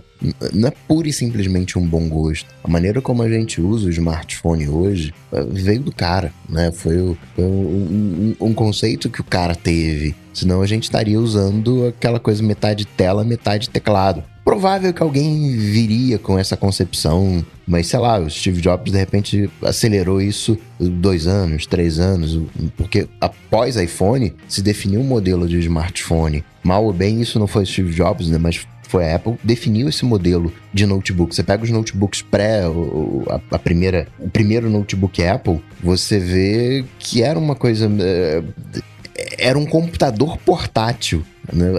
Era, você tinha aquele tubão ali em cima, era quase uma maleta que você carregava. Essa estrutura né, de teclado, a placa embaixo e a tela que você abre, uma tela fininha. Foi a Apple que trouxe o conceito de iTunes, que acabou, hoje acabou morrendo, mas aquele conceito de iTunes de você baixar uma única música e que hoje é o streaming, a gente não ouve mais um álbum por inteiro. Tem gente que vai odiar isso, mas é, é o que a gente tá vivendo, né? Por isso que se você a falou Apple, acertado. Assim, tem tanta coisa que veio a, através da Apple que, que é difícil até mensurar, mas pegando só esse exemplo do iTunes, a Apple e né, o, o Steve Jobs, por meio da Apple, que a gente sabe que isso foi um projeto muito dele, basicamente foi responsável por salvar a indústria da música da pirataria porque não existia nenhum modelo de negócio digital na época que as pessoas comprassem a música, as pessoas só baixavam de graça, pirateado e, né, as produtoras, os artistas não ganhavam nada. E a Apple conseguiu não só encontrar um modelo de negócio que as pessoas iam aceitar e iam, iam preferir pagar para ter acesso do que pegar de graça, que é difícil, né? Como é que você compete com grátis? Né? Não é fácil. É, conseguiu ter a visão do modelo de negócio, negociar com, com as distribuidoras de música e colocar em prática com uma loja online e com um produto que foi o iPod, né? Negoci negociar com a distribuidora, gravadora, esse povo todo, e mantê-los unidos. Porque hoje Sim. o que a gente está vendo na parte de vídeo, cada um montando seu próprio streamingzinho, não. E, não pejorativo, mas montando seu próprio cercadinho e você tendo que assinar diversos. Mal ou bem, quando, quando o assunto é música, você consegue ter, assinando um único serviço, ter acesso virtualmente a qualquer música. É. E aí, olhando de um ponto de vista mais técnico, é engraçado pensar que se não fosse o iPod, o iTunes, a iTunes Store, talvez a gente não tivesse a App Store, ou ela não seria do jeito que ela é. Porque a App Store é a iTunes Store vendendo app. Tanto é que o, nas APIs dela lá, o, o desenvolvedor é chamado de artist, né? É tipo, uhum. é, o, o app é, é track. então, assim, é, cada app é uma faixa de um álbum do artista que é o desenvolvedor. Então, basicamente, a App Store foi inteiramente chupada da, da iTunes Store, pegaram o código da iTunes Store e expandiram para vender app, né? Talvez se não tivesse existido a iTunes Store antes da App Store, eles teriam que ter começado do zero, teria levado muito mais tempo para surgir a App Store. É, esse exemplo da App Store é, é bom em, vários aspectos, né? Primeiro, da App Store não, da iTunes Store. É, primeiro que não faz nem muito tempo, faz menos de um ano, eu acho, saiu um e-mail do Bill Gates reagindo ao anúncio da iTunes Store que é, é, é, um e-mail interno, então é do Bill Gates pra galera mesmo da Microsoft, lá, diretores e tudo mais. E ele fala, cara, como é que esse Jobs consegue fazer um negócio desse? A gente tá faz um tempão negociando com gravadoras e ninguém consegue concordar, o cara vai lá, faz um acordo melhor que todo mundo tinha conseguido.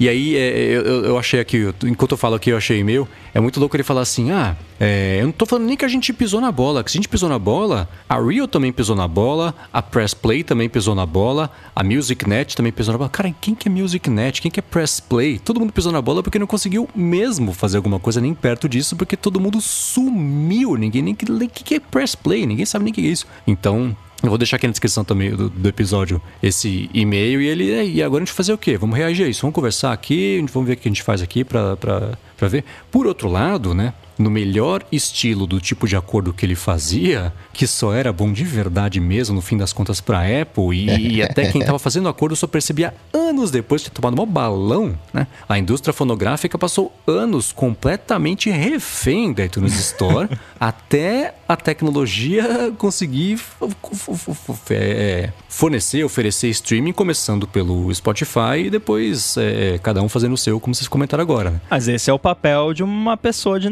negócios, né? sim, é, sim, extrair sim. o melhor possível dentro, claro, da, da, moralidade e tudo mais, né? Ele não, ele não deu nenhum golpe, na, né? Ele deu um golpe no Oz lá, bem no passado, né? Que ele, que, uhum, que ele é, ganhou, sei 5 mil dólares pra fazer um negócio e pagou, sei 300. É, o joguinho pro... Breakout pra, pra é. Atari. Então, mas... assim, mas, mas é, era o papel dele, né? É, as negociações todas era. Parece tipo que acabou de fazer uma mágica.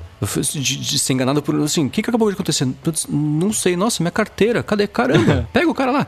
A pessoa nem percebe, é o né? Slide Quando... of hand, né? Do, do vendedor. Totalmente. Quando ele fez aquele acordo com a HP para lançar uns, uns iPods com o logo da HP atrás, era um monte de iPod encostado velho. Assinou, a tinta nem secou no contrato que ele fez com o HP, ele anunciou um modelo novo do iPod e a HP tava com um monte de pacote velho na mão. Então tinha esse lance, uma coisa é negociação, outra coisa ele, ele passou a perna nesse exemplo específico da HP.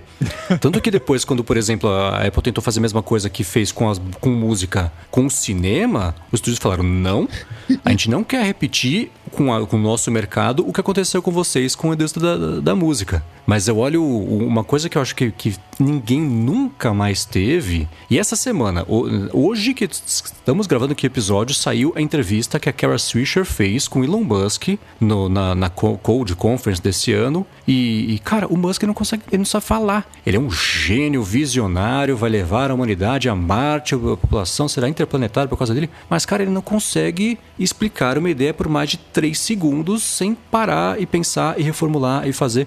E era uma coisa. E eu não tô falando que ele é incapaz por causa disso, não tô falando que pessoas com impedimento de fala, eu gaguejo pra caramba aqui, é, é, não conseguem chegar a lugar nenhum. Não é isso. Mas é muito louco você ver, por exemplo, a diferença entre uma entrevista do Jobs e do Musk. Né? Os dois donos, fundadores de empresas multibilionárias, o Musk fundador de 60 empresas, cada um fazendo um negócio incrível, mas o jeito de explicar faz parte de como é que você vende uma ideia, né? Você pega as entrevistas com o Jobs, você pergunta pra ele, ele ficava quieto por 10 segundos pensando no que ele ia falar, aí ele abria a boca e falava uma coisa relevante, né? Ele pensava ali na hora do insight que esse era o super poder dele, né? A curva de distorção da realidade do Jobs era real por causa disso, ele de fato existia, né? Isso é uma coisa que eu não vejo ninguém fazer. Você tem o Tim Cook que só fala o que o PR da Apple manda para ele. Você tem o Satya Nadella que é um cara muito técnico e muito preciso no que ele fala, mas hum, quando eu vejo ele, ele dá entrevistas não é nada inspirador. Ele é um, muito cartesiano. Ele fala de um jeito assertivo sobre o que aconteceu e sobre o caminho, mas não tem emoção ali, né? Você tem o Sudar Pichai que tem muito ali na, na cola também do, do, desse estilo no Nadella. Então isso eu acho que, que faz falta e, e não consigo ver nem no futuro próximo alguém chegando perto desse tipo de, de, de comunicabilidade, né? E, e tanto para dentro quanto para fora, né?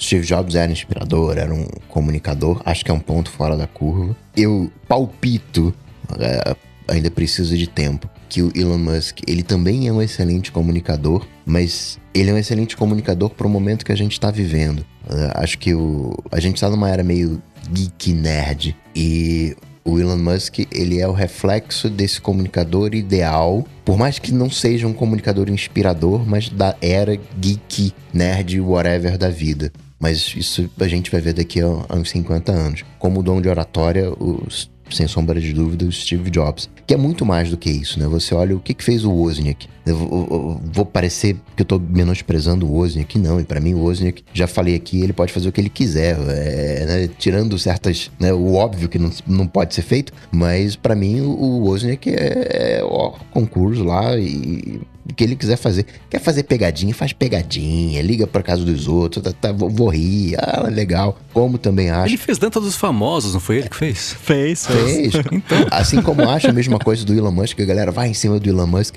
tá bom, legal, o cara é bilionário, a gente tem que cobrar, mas também para mim é um ótimo concurso em função do, do, do, que ele conseguiu fazer. Você pega um matemático numa galera matemática, você vai ver que a, a, a curva, o pico dele é ali por volta dos seus 20 anos, quando ele tá no auge. Depois dos 20 anos ele começa a entrar em decadência, que é normal, o cérebro, mente, ele passa a viver é, mais do, da experiência do que propriamente do, dos insights, né, daquele Spark. E você vê muito isso também na comunicação, na, na, computação. Eu gosto da história da computação, quando vai, se vai uma pessoa que fez algo importante, caramba, pô, foi lá o cara e foi embora, puxa vida. E você vai ver o que o cara fez foi duas, três coisas. E o Steve Jobs, ele não fez duas, três coisas, ele continuou fazendo, ele indo, ainda estava fazendo, deixou feito mais dois, três, quatro, cinco anos. Então é, é um ponto fora da curva de qualquer maneira que você olhe. É, na keynote original do iPhone, ele menciona três coisas que a Apple fez, né, do, durante a existência da, da, empresa. E aí ele tá falando da Apple especificamente, ele fala do, do mouse, do, não sei mais o que, da Click Wheel, acho que ele fala também. É, mas se você for olhar a história dele como um todo, né, assim, se uma das coisas que ele fez, por exemplo, ele salvou a Apple da falência quando ele voltou para a empresa, basicamente. Só isso já tava bom, né? Aí depois ele ainda fez iPod, iTunes, iPhone, App Store, iPad, né? Acho que, não sei se o Apple. Apple deve ter tido ainda talvez um começo ali no... Ah, o, o, eu lembro de uma entrevista do Tim Cook que ele falou que não. Eu, hum. Tudo sobre relógio veio depois do Jobs. É. é. enfim, então, assim, foi coisa pra caramba, né? Isso eu tô mencionando só as coisas grandes, né? Teve, teve vários outros detalhes.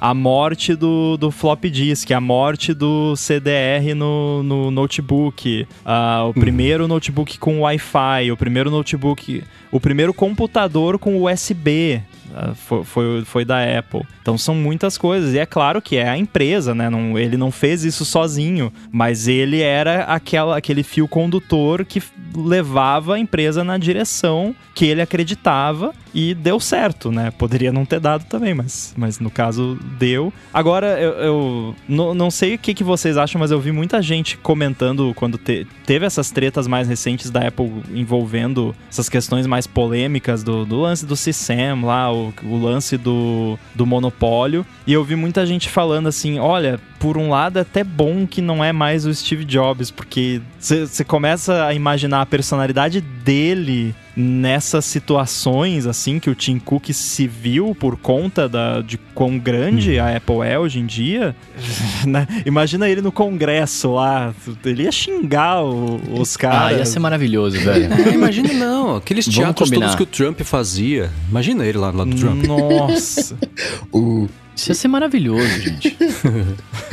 O, o, Jobs, vamos combinar aqui, ele é um, um, um, generalzinho, ele é um ditadorzinho, né? Você olha a vida dele, ele é um mandãozinho, né? Não, é assim, do meu jeito, né? Algumas pessoas que que conseguiam né, ter uma boa relação com ele, mas outras pessoas era aquele, aquela coisa meio de, de, de temor, enfim. Como pessoa, é altamente questionável. Não, Agora, não. Coca, esse lado ditador dele, é, que, que eu não discordo, realmente rolava. E agora, assim, do meu ponto de vista, no mundo profissional, a gente precisa de mais gente assim. Porque não, eu, eu sou totalmente avesso ao famoso design by committee, né? Que tipo, ah, tem que decidir como vai fazer uma coisa. Vamos reunir 10 pessoas para decidir. Eu sou muito mais a favor de uma pessoa que tem uma visão falar, não, vamos fazer assim e pronto, né? Mas no caso do Jobs, ele tinha isso, só que ao mesmo tempo ele, ele ouvia as pessoas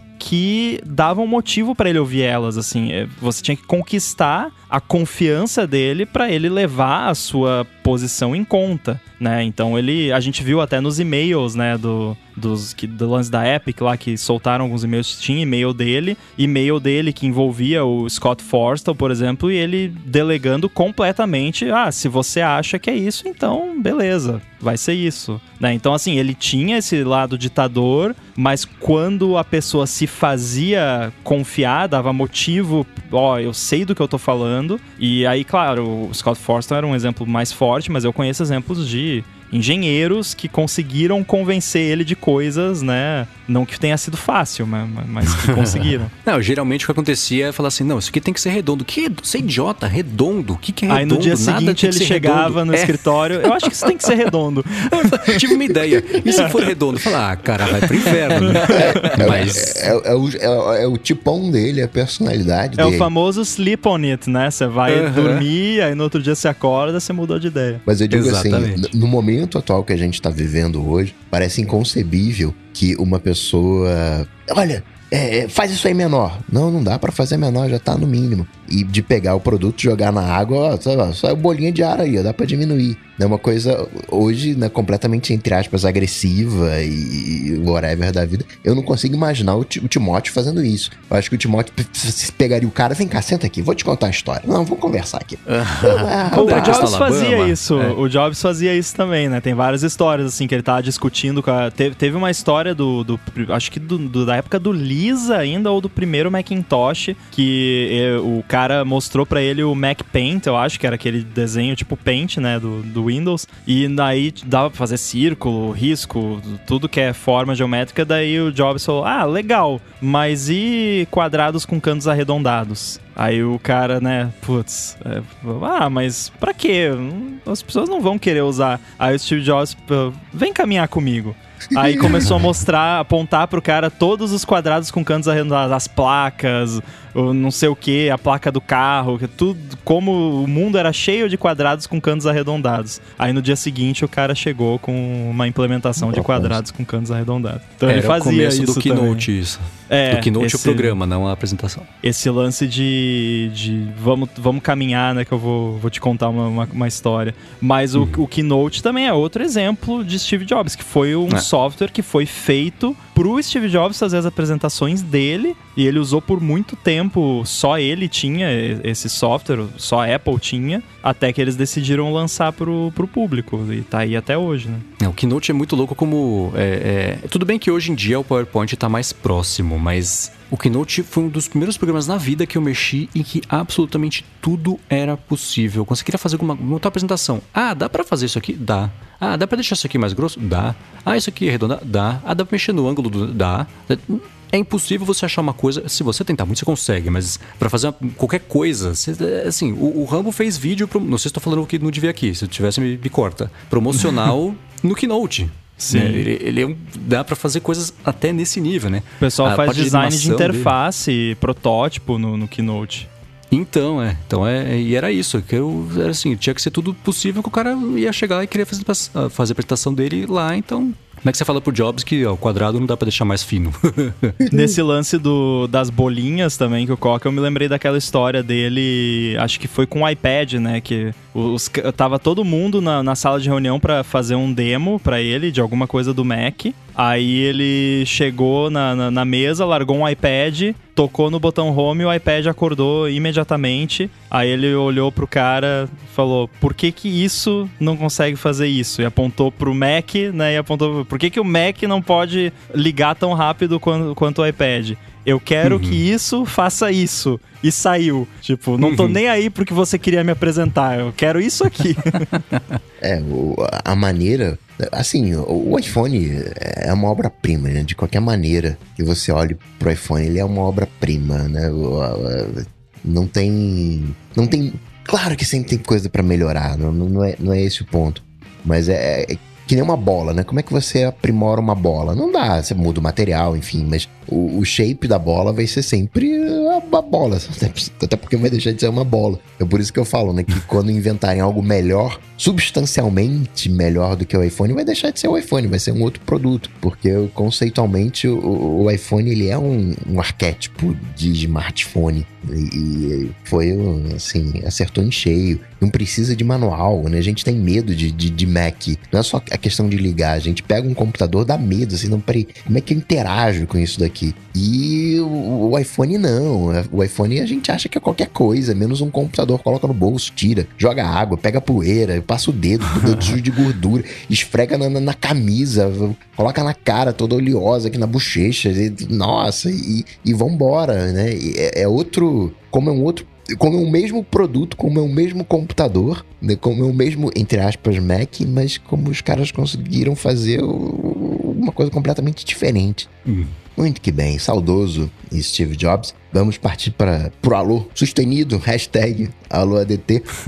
Mas antes, falar da Linode. Com as máquinas virtuais rodando Linux da Linode, você consegue simplificar sua infraestrutura e cortar bastante do que você gasta com serviços de nuvem e com isso você também simplifica toda a parte de desenvolvimento, de distribuição, de escala para rodar seus projetos de um jeito mais rápido e mais fácil. A Linode tem solução para todo tipo de projeto que pode ser desde um projeto pessoal até a, a, parte de administração de cargas de trabalho mais pesada. E quem é ouvinte do ADT ganha um crédito de 100 dólares para começar lá com eles por meio do endereço linode.com/adt. Eles têm data centers no mundo inteiro e com isso dá para você escolher o data center que você preferir sem mudar o preço, independente da localização. Eles também oferecem suporte 24 horas por dia, 365 dias por ano e tem pessoas de verdade te atendendo para resolver rápido o seu problema, independente do plano que você contratar. Você pode escolher instâncias dedicadas ou então compartilhadas para o seu projeto, ou então pode usar esses 100 dólares de crédito para armazenamento compatível com o S3 da Amazon, com administração de Kubernetes também e por aí vai. Se rodar Linux, roda na Linode. Acesse lá linode.com/adt, l ADT, clica em Create Free Account para começar e você vai ganhar os 100 dólares, que na cotação de hoje dá aí quase uns 550 reais de crédito para começar. Mais uma vez, linode.com/adt. Muito obrigado a Linode pelo patrocínio de mais esse episódio do ADT. Valeu. Valeu. Se o Facebook usasse Linode, não tinha caído na segunda-feira. Aí, é aí, aí, aí, Sabe o que, que não caiu na segunda-feira? A wiki do ADT. Acessa lá. Olha só. adt.wiki no Linode, tá hospedada lá. E ó, no episódio de hoje tivemos uma nova unidade de medida introduzida aí. E no episódio passado eu lembro que teve uma também e não colocaram ainda lá na wiki. Então tá lá, tem a página lá, lá, unidades de medida. Vai ouvir o episódio da semana passada, que eu já não lembro qual era.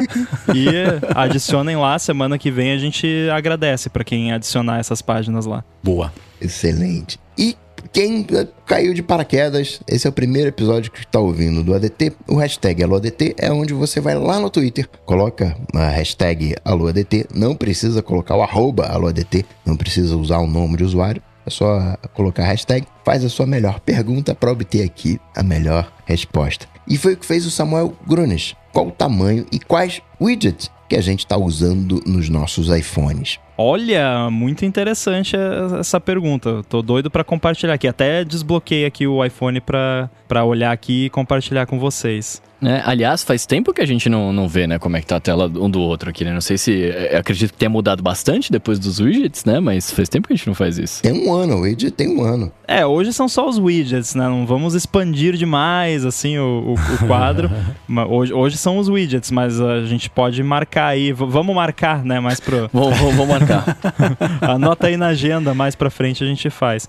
É, bom, eu tenho aqui na minha primeira página da home screen, eu tenho dois slots lá em cima do, do quadradinho, né? O tamanho menor de widget. No lado esquerdo, eu tenho uma stack que tem o widget de baterias, aquele do iOS mesmo, que mostra as baterias. E eu tenho o widget do Chib Studio, que é um chib aleatório com a data em cima. Então tá sempre a data ali. Do lado direito, são dois slots, né? Do lado direito eu tenho um stack com vários widgets do meu app novo que eu não posso falar qual é ainda. Então esse vai ficar. Mas é bem útil, tanto é que eu tenho na primeira página um stack com vários widgets do mesmo app, que é esse app novo que um dia vocês saberão. É... Na segunda página, a segunda página é, curio... é curiosa porque ela parece que tem só um widget retangular em cima e embaixo são ícones de apps, mas na verdade ela é só widgets, porque essa parte de baixo são dois widgets de sugestão da Siri de apps. Então parece que é um monte de, de, ícone de app, mas na verdade são esses widgets da Siri. Ela nunca vai, ele nunca vai repetir o mesmo ícone entre duas instâncias do widget. Então você pode botar duas cópias dele, uma em cima da outra, e aí ele apps que ele vai sempre estar tá ali, geralmente assim, eu vou para essa página, o app que eu quero tá ali, porque ele aprende pelo horário, pelo contexto, os apps que você tem usado recentemente aparecem ali. E lá em cima eu tenho um widget retangular que é o calendário do Chibi Studio com o Chibi of the Week. Então toda semana aparece um Chibi novo ali e, e é o calendário. Então tem, tem ali a data. Aí eu tenho mais uma página que é só widgets. Eu tenho um widget que chama DA 5 Star, é um app, que o propósito dele é o seguinte: você cadastra os seus podcasts e os seus apps que, que você faz e ele mostra no widget uma avaliação de cinco estrelas aleatória do, do seu app ou podcast. Então eu tenho um que são os reviews do ADT na iTunes Store. Então Olha. eu sempre que eu abro aqui essa página tem ali uma avaliação de cinco estrelas, geralmente falando bem do, do podcast, né? Agora o pessoal vai começar a mandar avaliação de cinco estrelas falando mal, né? Só pra aparecer aqui. Mandar recado. Ou então vai mandar E mensagem assim, um- me nota Rambo.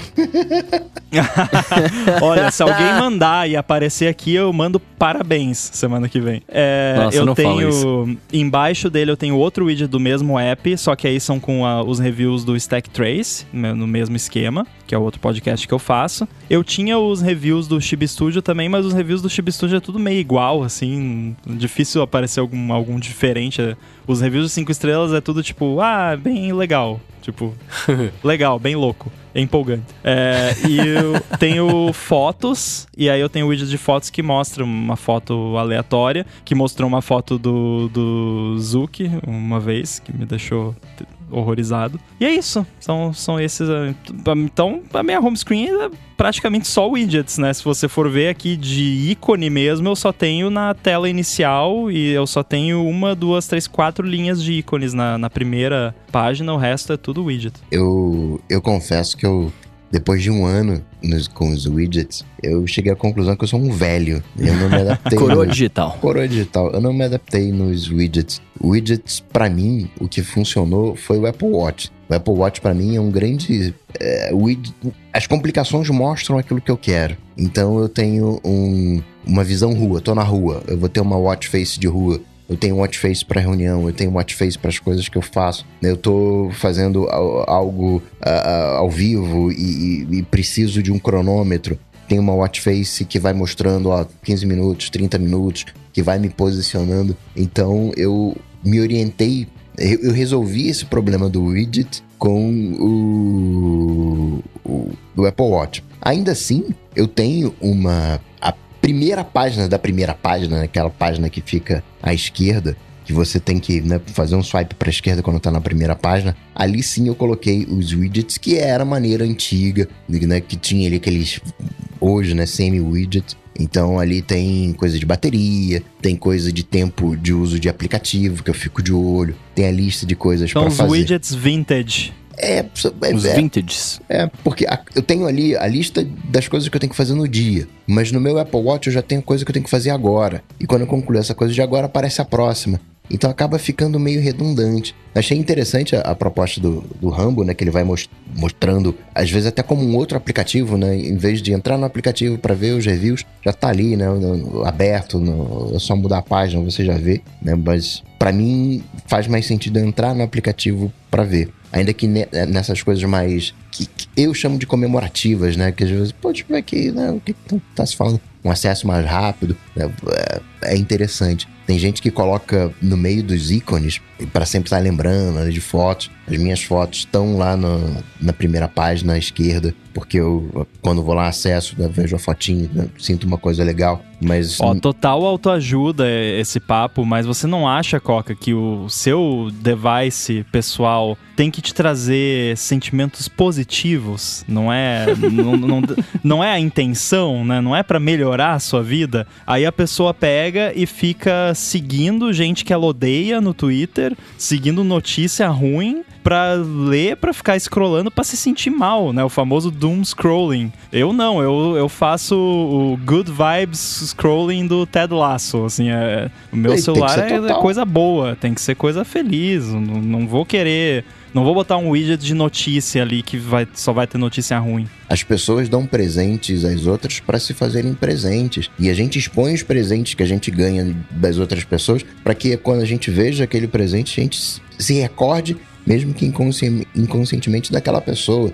Então é isso mesmo, né? É colocar o, o, o review lá à vista para você ser lembrado. Pô, sou super favorável dessa ideia. Né? Até essa tua ideia também de colocar o, as sugestões da Siri como aplicativo e sempre que você precisa tá ali. O que me pegou nisso é que eu tenho uma memória muscular muito boa. E, e usando isso, quando eu tinha que acessar determinados aplicativos, eu tinha que ficar procurando. Peraí, cadê o aplicativo que eu quero agora? Ah, é o terceiro. Agora é o segundo ele não oferecia sempre na mesma posição. Isso bagunçava o meu cérebro. Então, para mim, é mais fácil eu. É, isso é coisa de coroa digital. É, é, é mais fácil deixar a minha, o, o, a minha mão trabalhar por mim do que o meu olho, porque meu olho precisa do meu cérebro. Eu descobri que eu confundo esquerda com direita, então né, né a minha mão não tem essa confusão. Minha mão sabe o que é direita, o que é esquerda e, e vai bem. E cada um tem um jeito, né? Eu até vi uma pessoa que resolveu com widgets o problema de não ter o percentual da bateria. Né? Cada um funciona de um jeito, tem gente que gosta de ter o percentual da bateria. E aí, ter. Mas acaba mais rápido se tiver o percentual.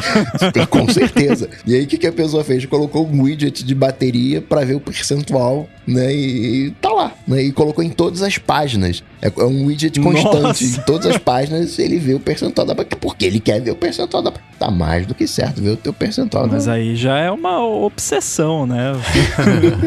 é, não, eu deixo ele ali na stack, na, na, na, página inicial. Geralmente o que fica visível, porque ele tem aquele esquema meio inteligente, né, de priorização. Geralmente o que fica visível é o do Chip Studio, que é que fica a data, que é útil ter ali a, a data e é, tem um bonequinho ali que é, pelo menos não é só a data chata. É, e a, geralmente o widget de bateria ele vira o principal ali quando, por exemplo, tem alguma coisa com a bateria baixa, tipo o Apple Watch tá com a bateria baixa, ou quando eu conecto os AirPods, aí eu, aparece ali o widget com a bateria dos AirPods, então por isso que eu gosto de deixar ele ali. Então quando não tem nenhuma bateria importante para eu ver, ele fica escondido. Cara, eu basicamente na minha na minha eu, eu, eu, depois que rolou o lance do iPhone novo e do iPhone novo, do, do, dos widgets, etc., eu mudei todas as minhas telas e agora eu tenho três telas que eu uso principais, né? Que é uma é a home, é a home screen, uma de entretenimento e uma de trabalho, digamos assim, né? Que o Coca fica muito chateado quando ele fala que eu falo que trabalho do iPhone, mas isso acontece na minha vida. É, e aí, assim, ó, na, na home eu tenho três stacks. Né? O primeiro deles é um de dois, né? Que fica no, no topo da tela que eu tenho o calendário com os meus compromissos, que antes era maravilhoso, porque eu tinha a data também, agora não tenho mais, né? Mas tudo bem. Eu vejo só o dia de hoje e os compromissos que eu tenho. É, no mesmo, nesse mesmo stack eu tenho o Google Maps, porque eu uso com uma certa frequência, e tenho também o, o, o de tempo, para saber como é que tá a temperatura, aquela coisa toda. E aí, a parte de baixo da tela, né, os outros cantos que eu poderia colocar quatro outros widgets pequenos, eu dividi em dois a tela. Então, o lado esquerdo, eu tenho dois stacks de quadradinhos pequenininhos, né? Que o primeiro tem bateria e, e um stack de notícias. Que eu faço isso que o Ramo não gosta, é ver as notícias ruins ali que estão acontecendo no mundão. e embaixo dele eu tenho a bolsa e um relógio, porque eu consigo ver horário de outro lugar do país que eu, com os clientes que eu trabalho. E do outro lado, do lado direito da tela, eu tenho oito aplicativos que são os que eu mais uso, que estão aqui, né, bonitinhos, e, e no dock também tem alguns, né. Aí na parte do... na segunda tela, que é de entretenimento, eu tenho um widget gigante que tem o aplicativo de podcasts nativo, o aplicativo da Apple TV, o aplicativo não, né? O widget da Apple TV, que fica mostrando aí umas paradas para assistir que, eu, que às vezes eu lembro e é legal, e o widget do Apple Music, que do Apple Music não, do YouTube Music, que mostra as músicas que eu mais escuto, às vezes só dá um toque ali e já, e já vai. E embaixo aplicativos de, de entretenimento ou redes sociais. E na última tela, que é esse que eu falei que eu uso para trampar, eu tenho um widget gigante, né, o, que ocupa metade da tela, com são é um stack também com cinco lembretes, né, com cada um com uma lista diferente. E aí são coisas que eu tenho que gravar, coisas do estúdio, enfim, né? Coisas que eu tenho aqui separadas. Uh, aí os outros quatro aplicativos que tem embaixo são o, um de gravação, o, o de notas e, do, e, o Excel e o Numbers. E do lado dele eu coloquei o calendário, que aí sim eu consigo ver, né, o pequenininho, que você consegue ver os dias da, o, todos os dias da semana, etc. Assim que eu dividi o meu aparelho aqui. É, eu, eu fico pensando nas discussões todas que tivemos sobre o widget, o caminho todo que eu fiz também para chegar até aqui, e eu não tô usando nenhum hoje. Na verdade, o que eu tô fazendo. é, o pior de tudo eu é que tenho... antes de começar isso tudo, o Mendes falou: oh, peraí, que eu vou lá pegar o iPhone que eu deixei o iPhone lá longe. Aí foi buscar é, eu vou fazer, o iPhone, é... lá nenhum. Foi só pra valer a piada. Na, na home, na, nas telas, eu só tenho uma tela no meu iPhone, tirando a gaveta de apps lá, é uma tela só e que tem lá oito aplicativos e, na verdade, 12, né? Que são é, duas fileiras e mais o dock. Eu usava antes em cima o widget do calendário que mostrava o mês e ao lado é, as, o, os compromissos do dia, que eu tava fazendo um monte de reunião que eu já não faço mais, ainda bem. Então, e aí depois que o, nos betas do iOS 15 saiu esse widget específico de calendário, eu falei, quer saber, dane-se. E parei de usar widgets na, na tela principal do iPhone. Mas ah, na, na, na esquerda, né, na, na tela menos um, eu ainda uso widgets. Eu adotei uma coisa do Bruno, que é o widget de foto. Eu deixo o álbum. Como eu não tiro selfie, só eu sozinho, as selfies que eu tiro geralmente são com a minha namorada.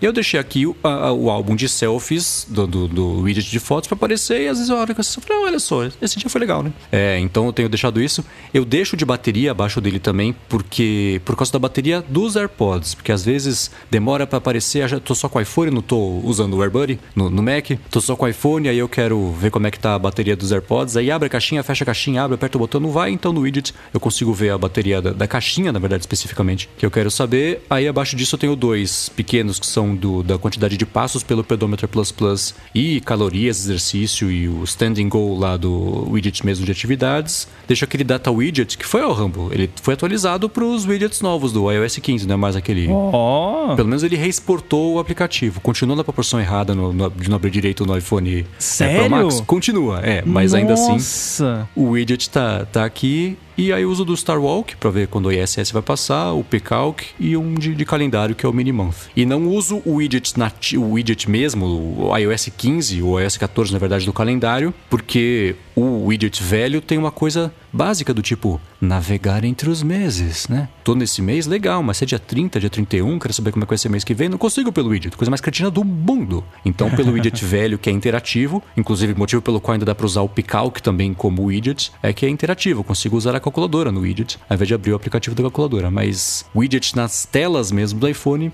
não tô usando nenhum, não me adaptei. É, é, fui reduzindo a 1 e agora a 0 a quantidade que eu uso. Muito que bem. Deixa eu agradecer aos apoiadores, aos adetenses que nos apoiam lá em apoia.se barra área de transferência e também em picpay.me barra área de transferência, aos patrocinadores desse episódio, Nuvem Shop Linode. A gente falou para alegria do Rambo, né? Para aparecer na, na, página de review do, do Rambo nos widgets. Faz, pega a sua plataforma de podcast, faz o review do área de transferência, uma, duas, três, quatro, cinco estrelinhas, aquilo que você acredita que o área de transferência merece. Agradecer também ao Edu, né, que faz, que combina tudo, faz todos os cortes e faz ter um sentido o que a gente está falando aqui. Muito obrigado a todos vocês. Para falar comigo, vocês sabem, é só ir lá no Google, bater Coca-Tech, que a gente troca uma bola e para falar com os senhores. Me segue lá no Twitter, arroba underline inside, Guilherme Rambo 2 no Instagram. Valeu. Eu sou arroba Bruno Underline Casemiro no Twitter, no Instagram, no TikTok mais próximo de você. Vai lá ouvir meus áudios. Sou o MVC Mendes no Twitter, apresento Loop Matinal, podcast diário de segunda a sexta do Loop Infinito, que hoje, sexta-feira, completa o episódio 1500 no ar. Aê! Oh. E escrevo todo sábado a coluna opinativa no update.pt. Tudo dito e posto. A gente volta semana que vem. Tchau, tchau. Valeu. Valeu. Thank you.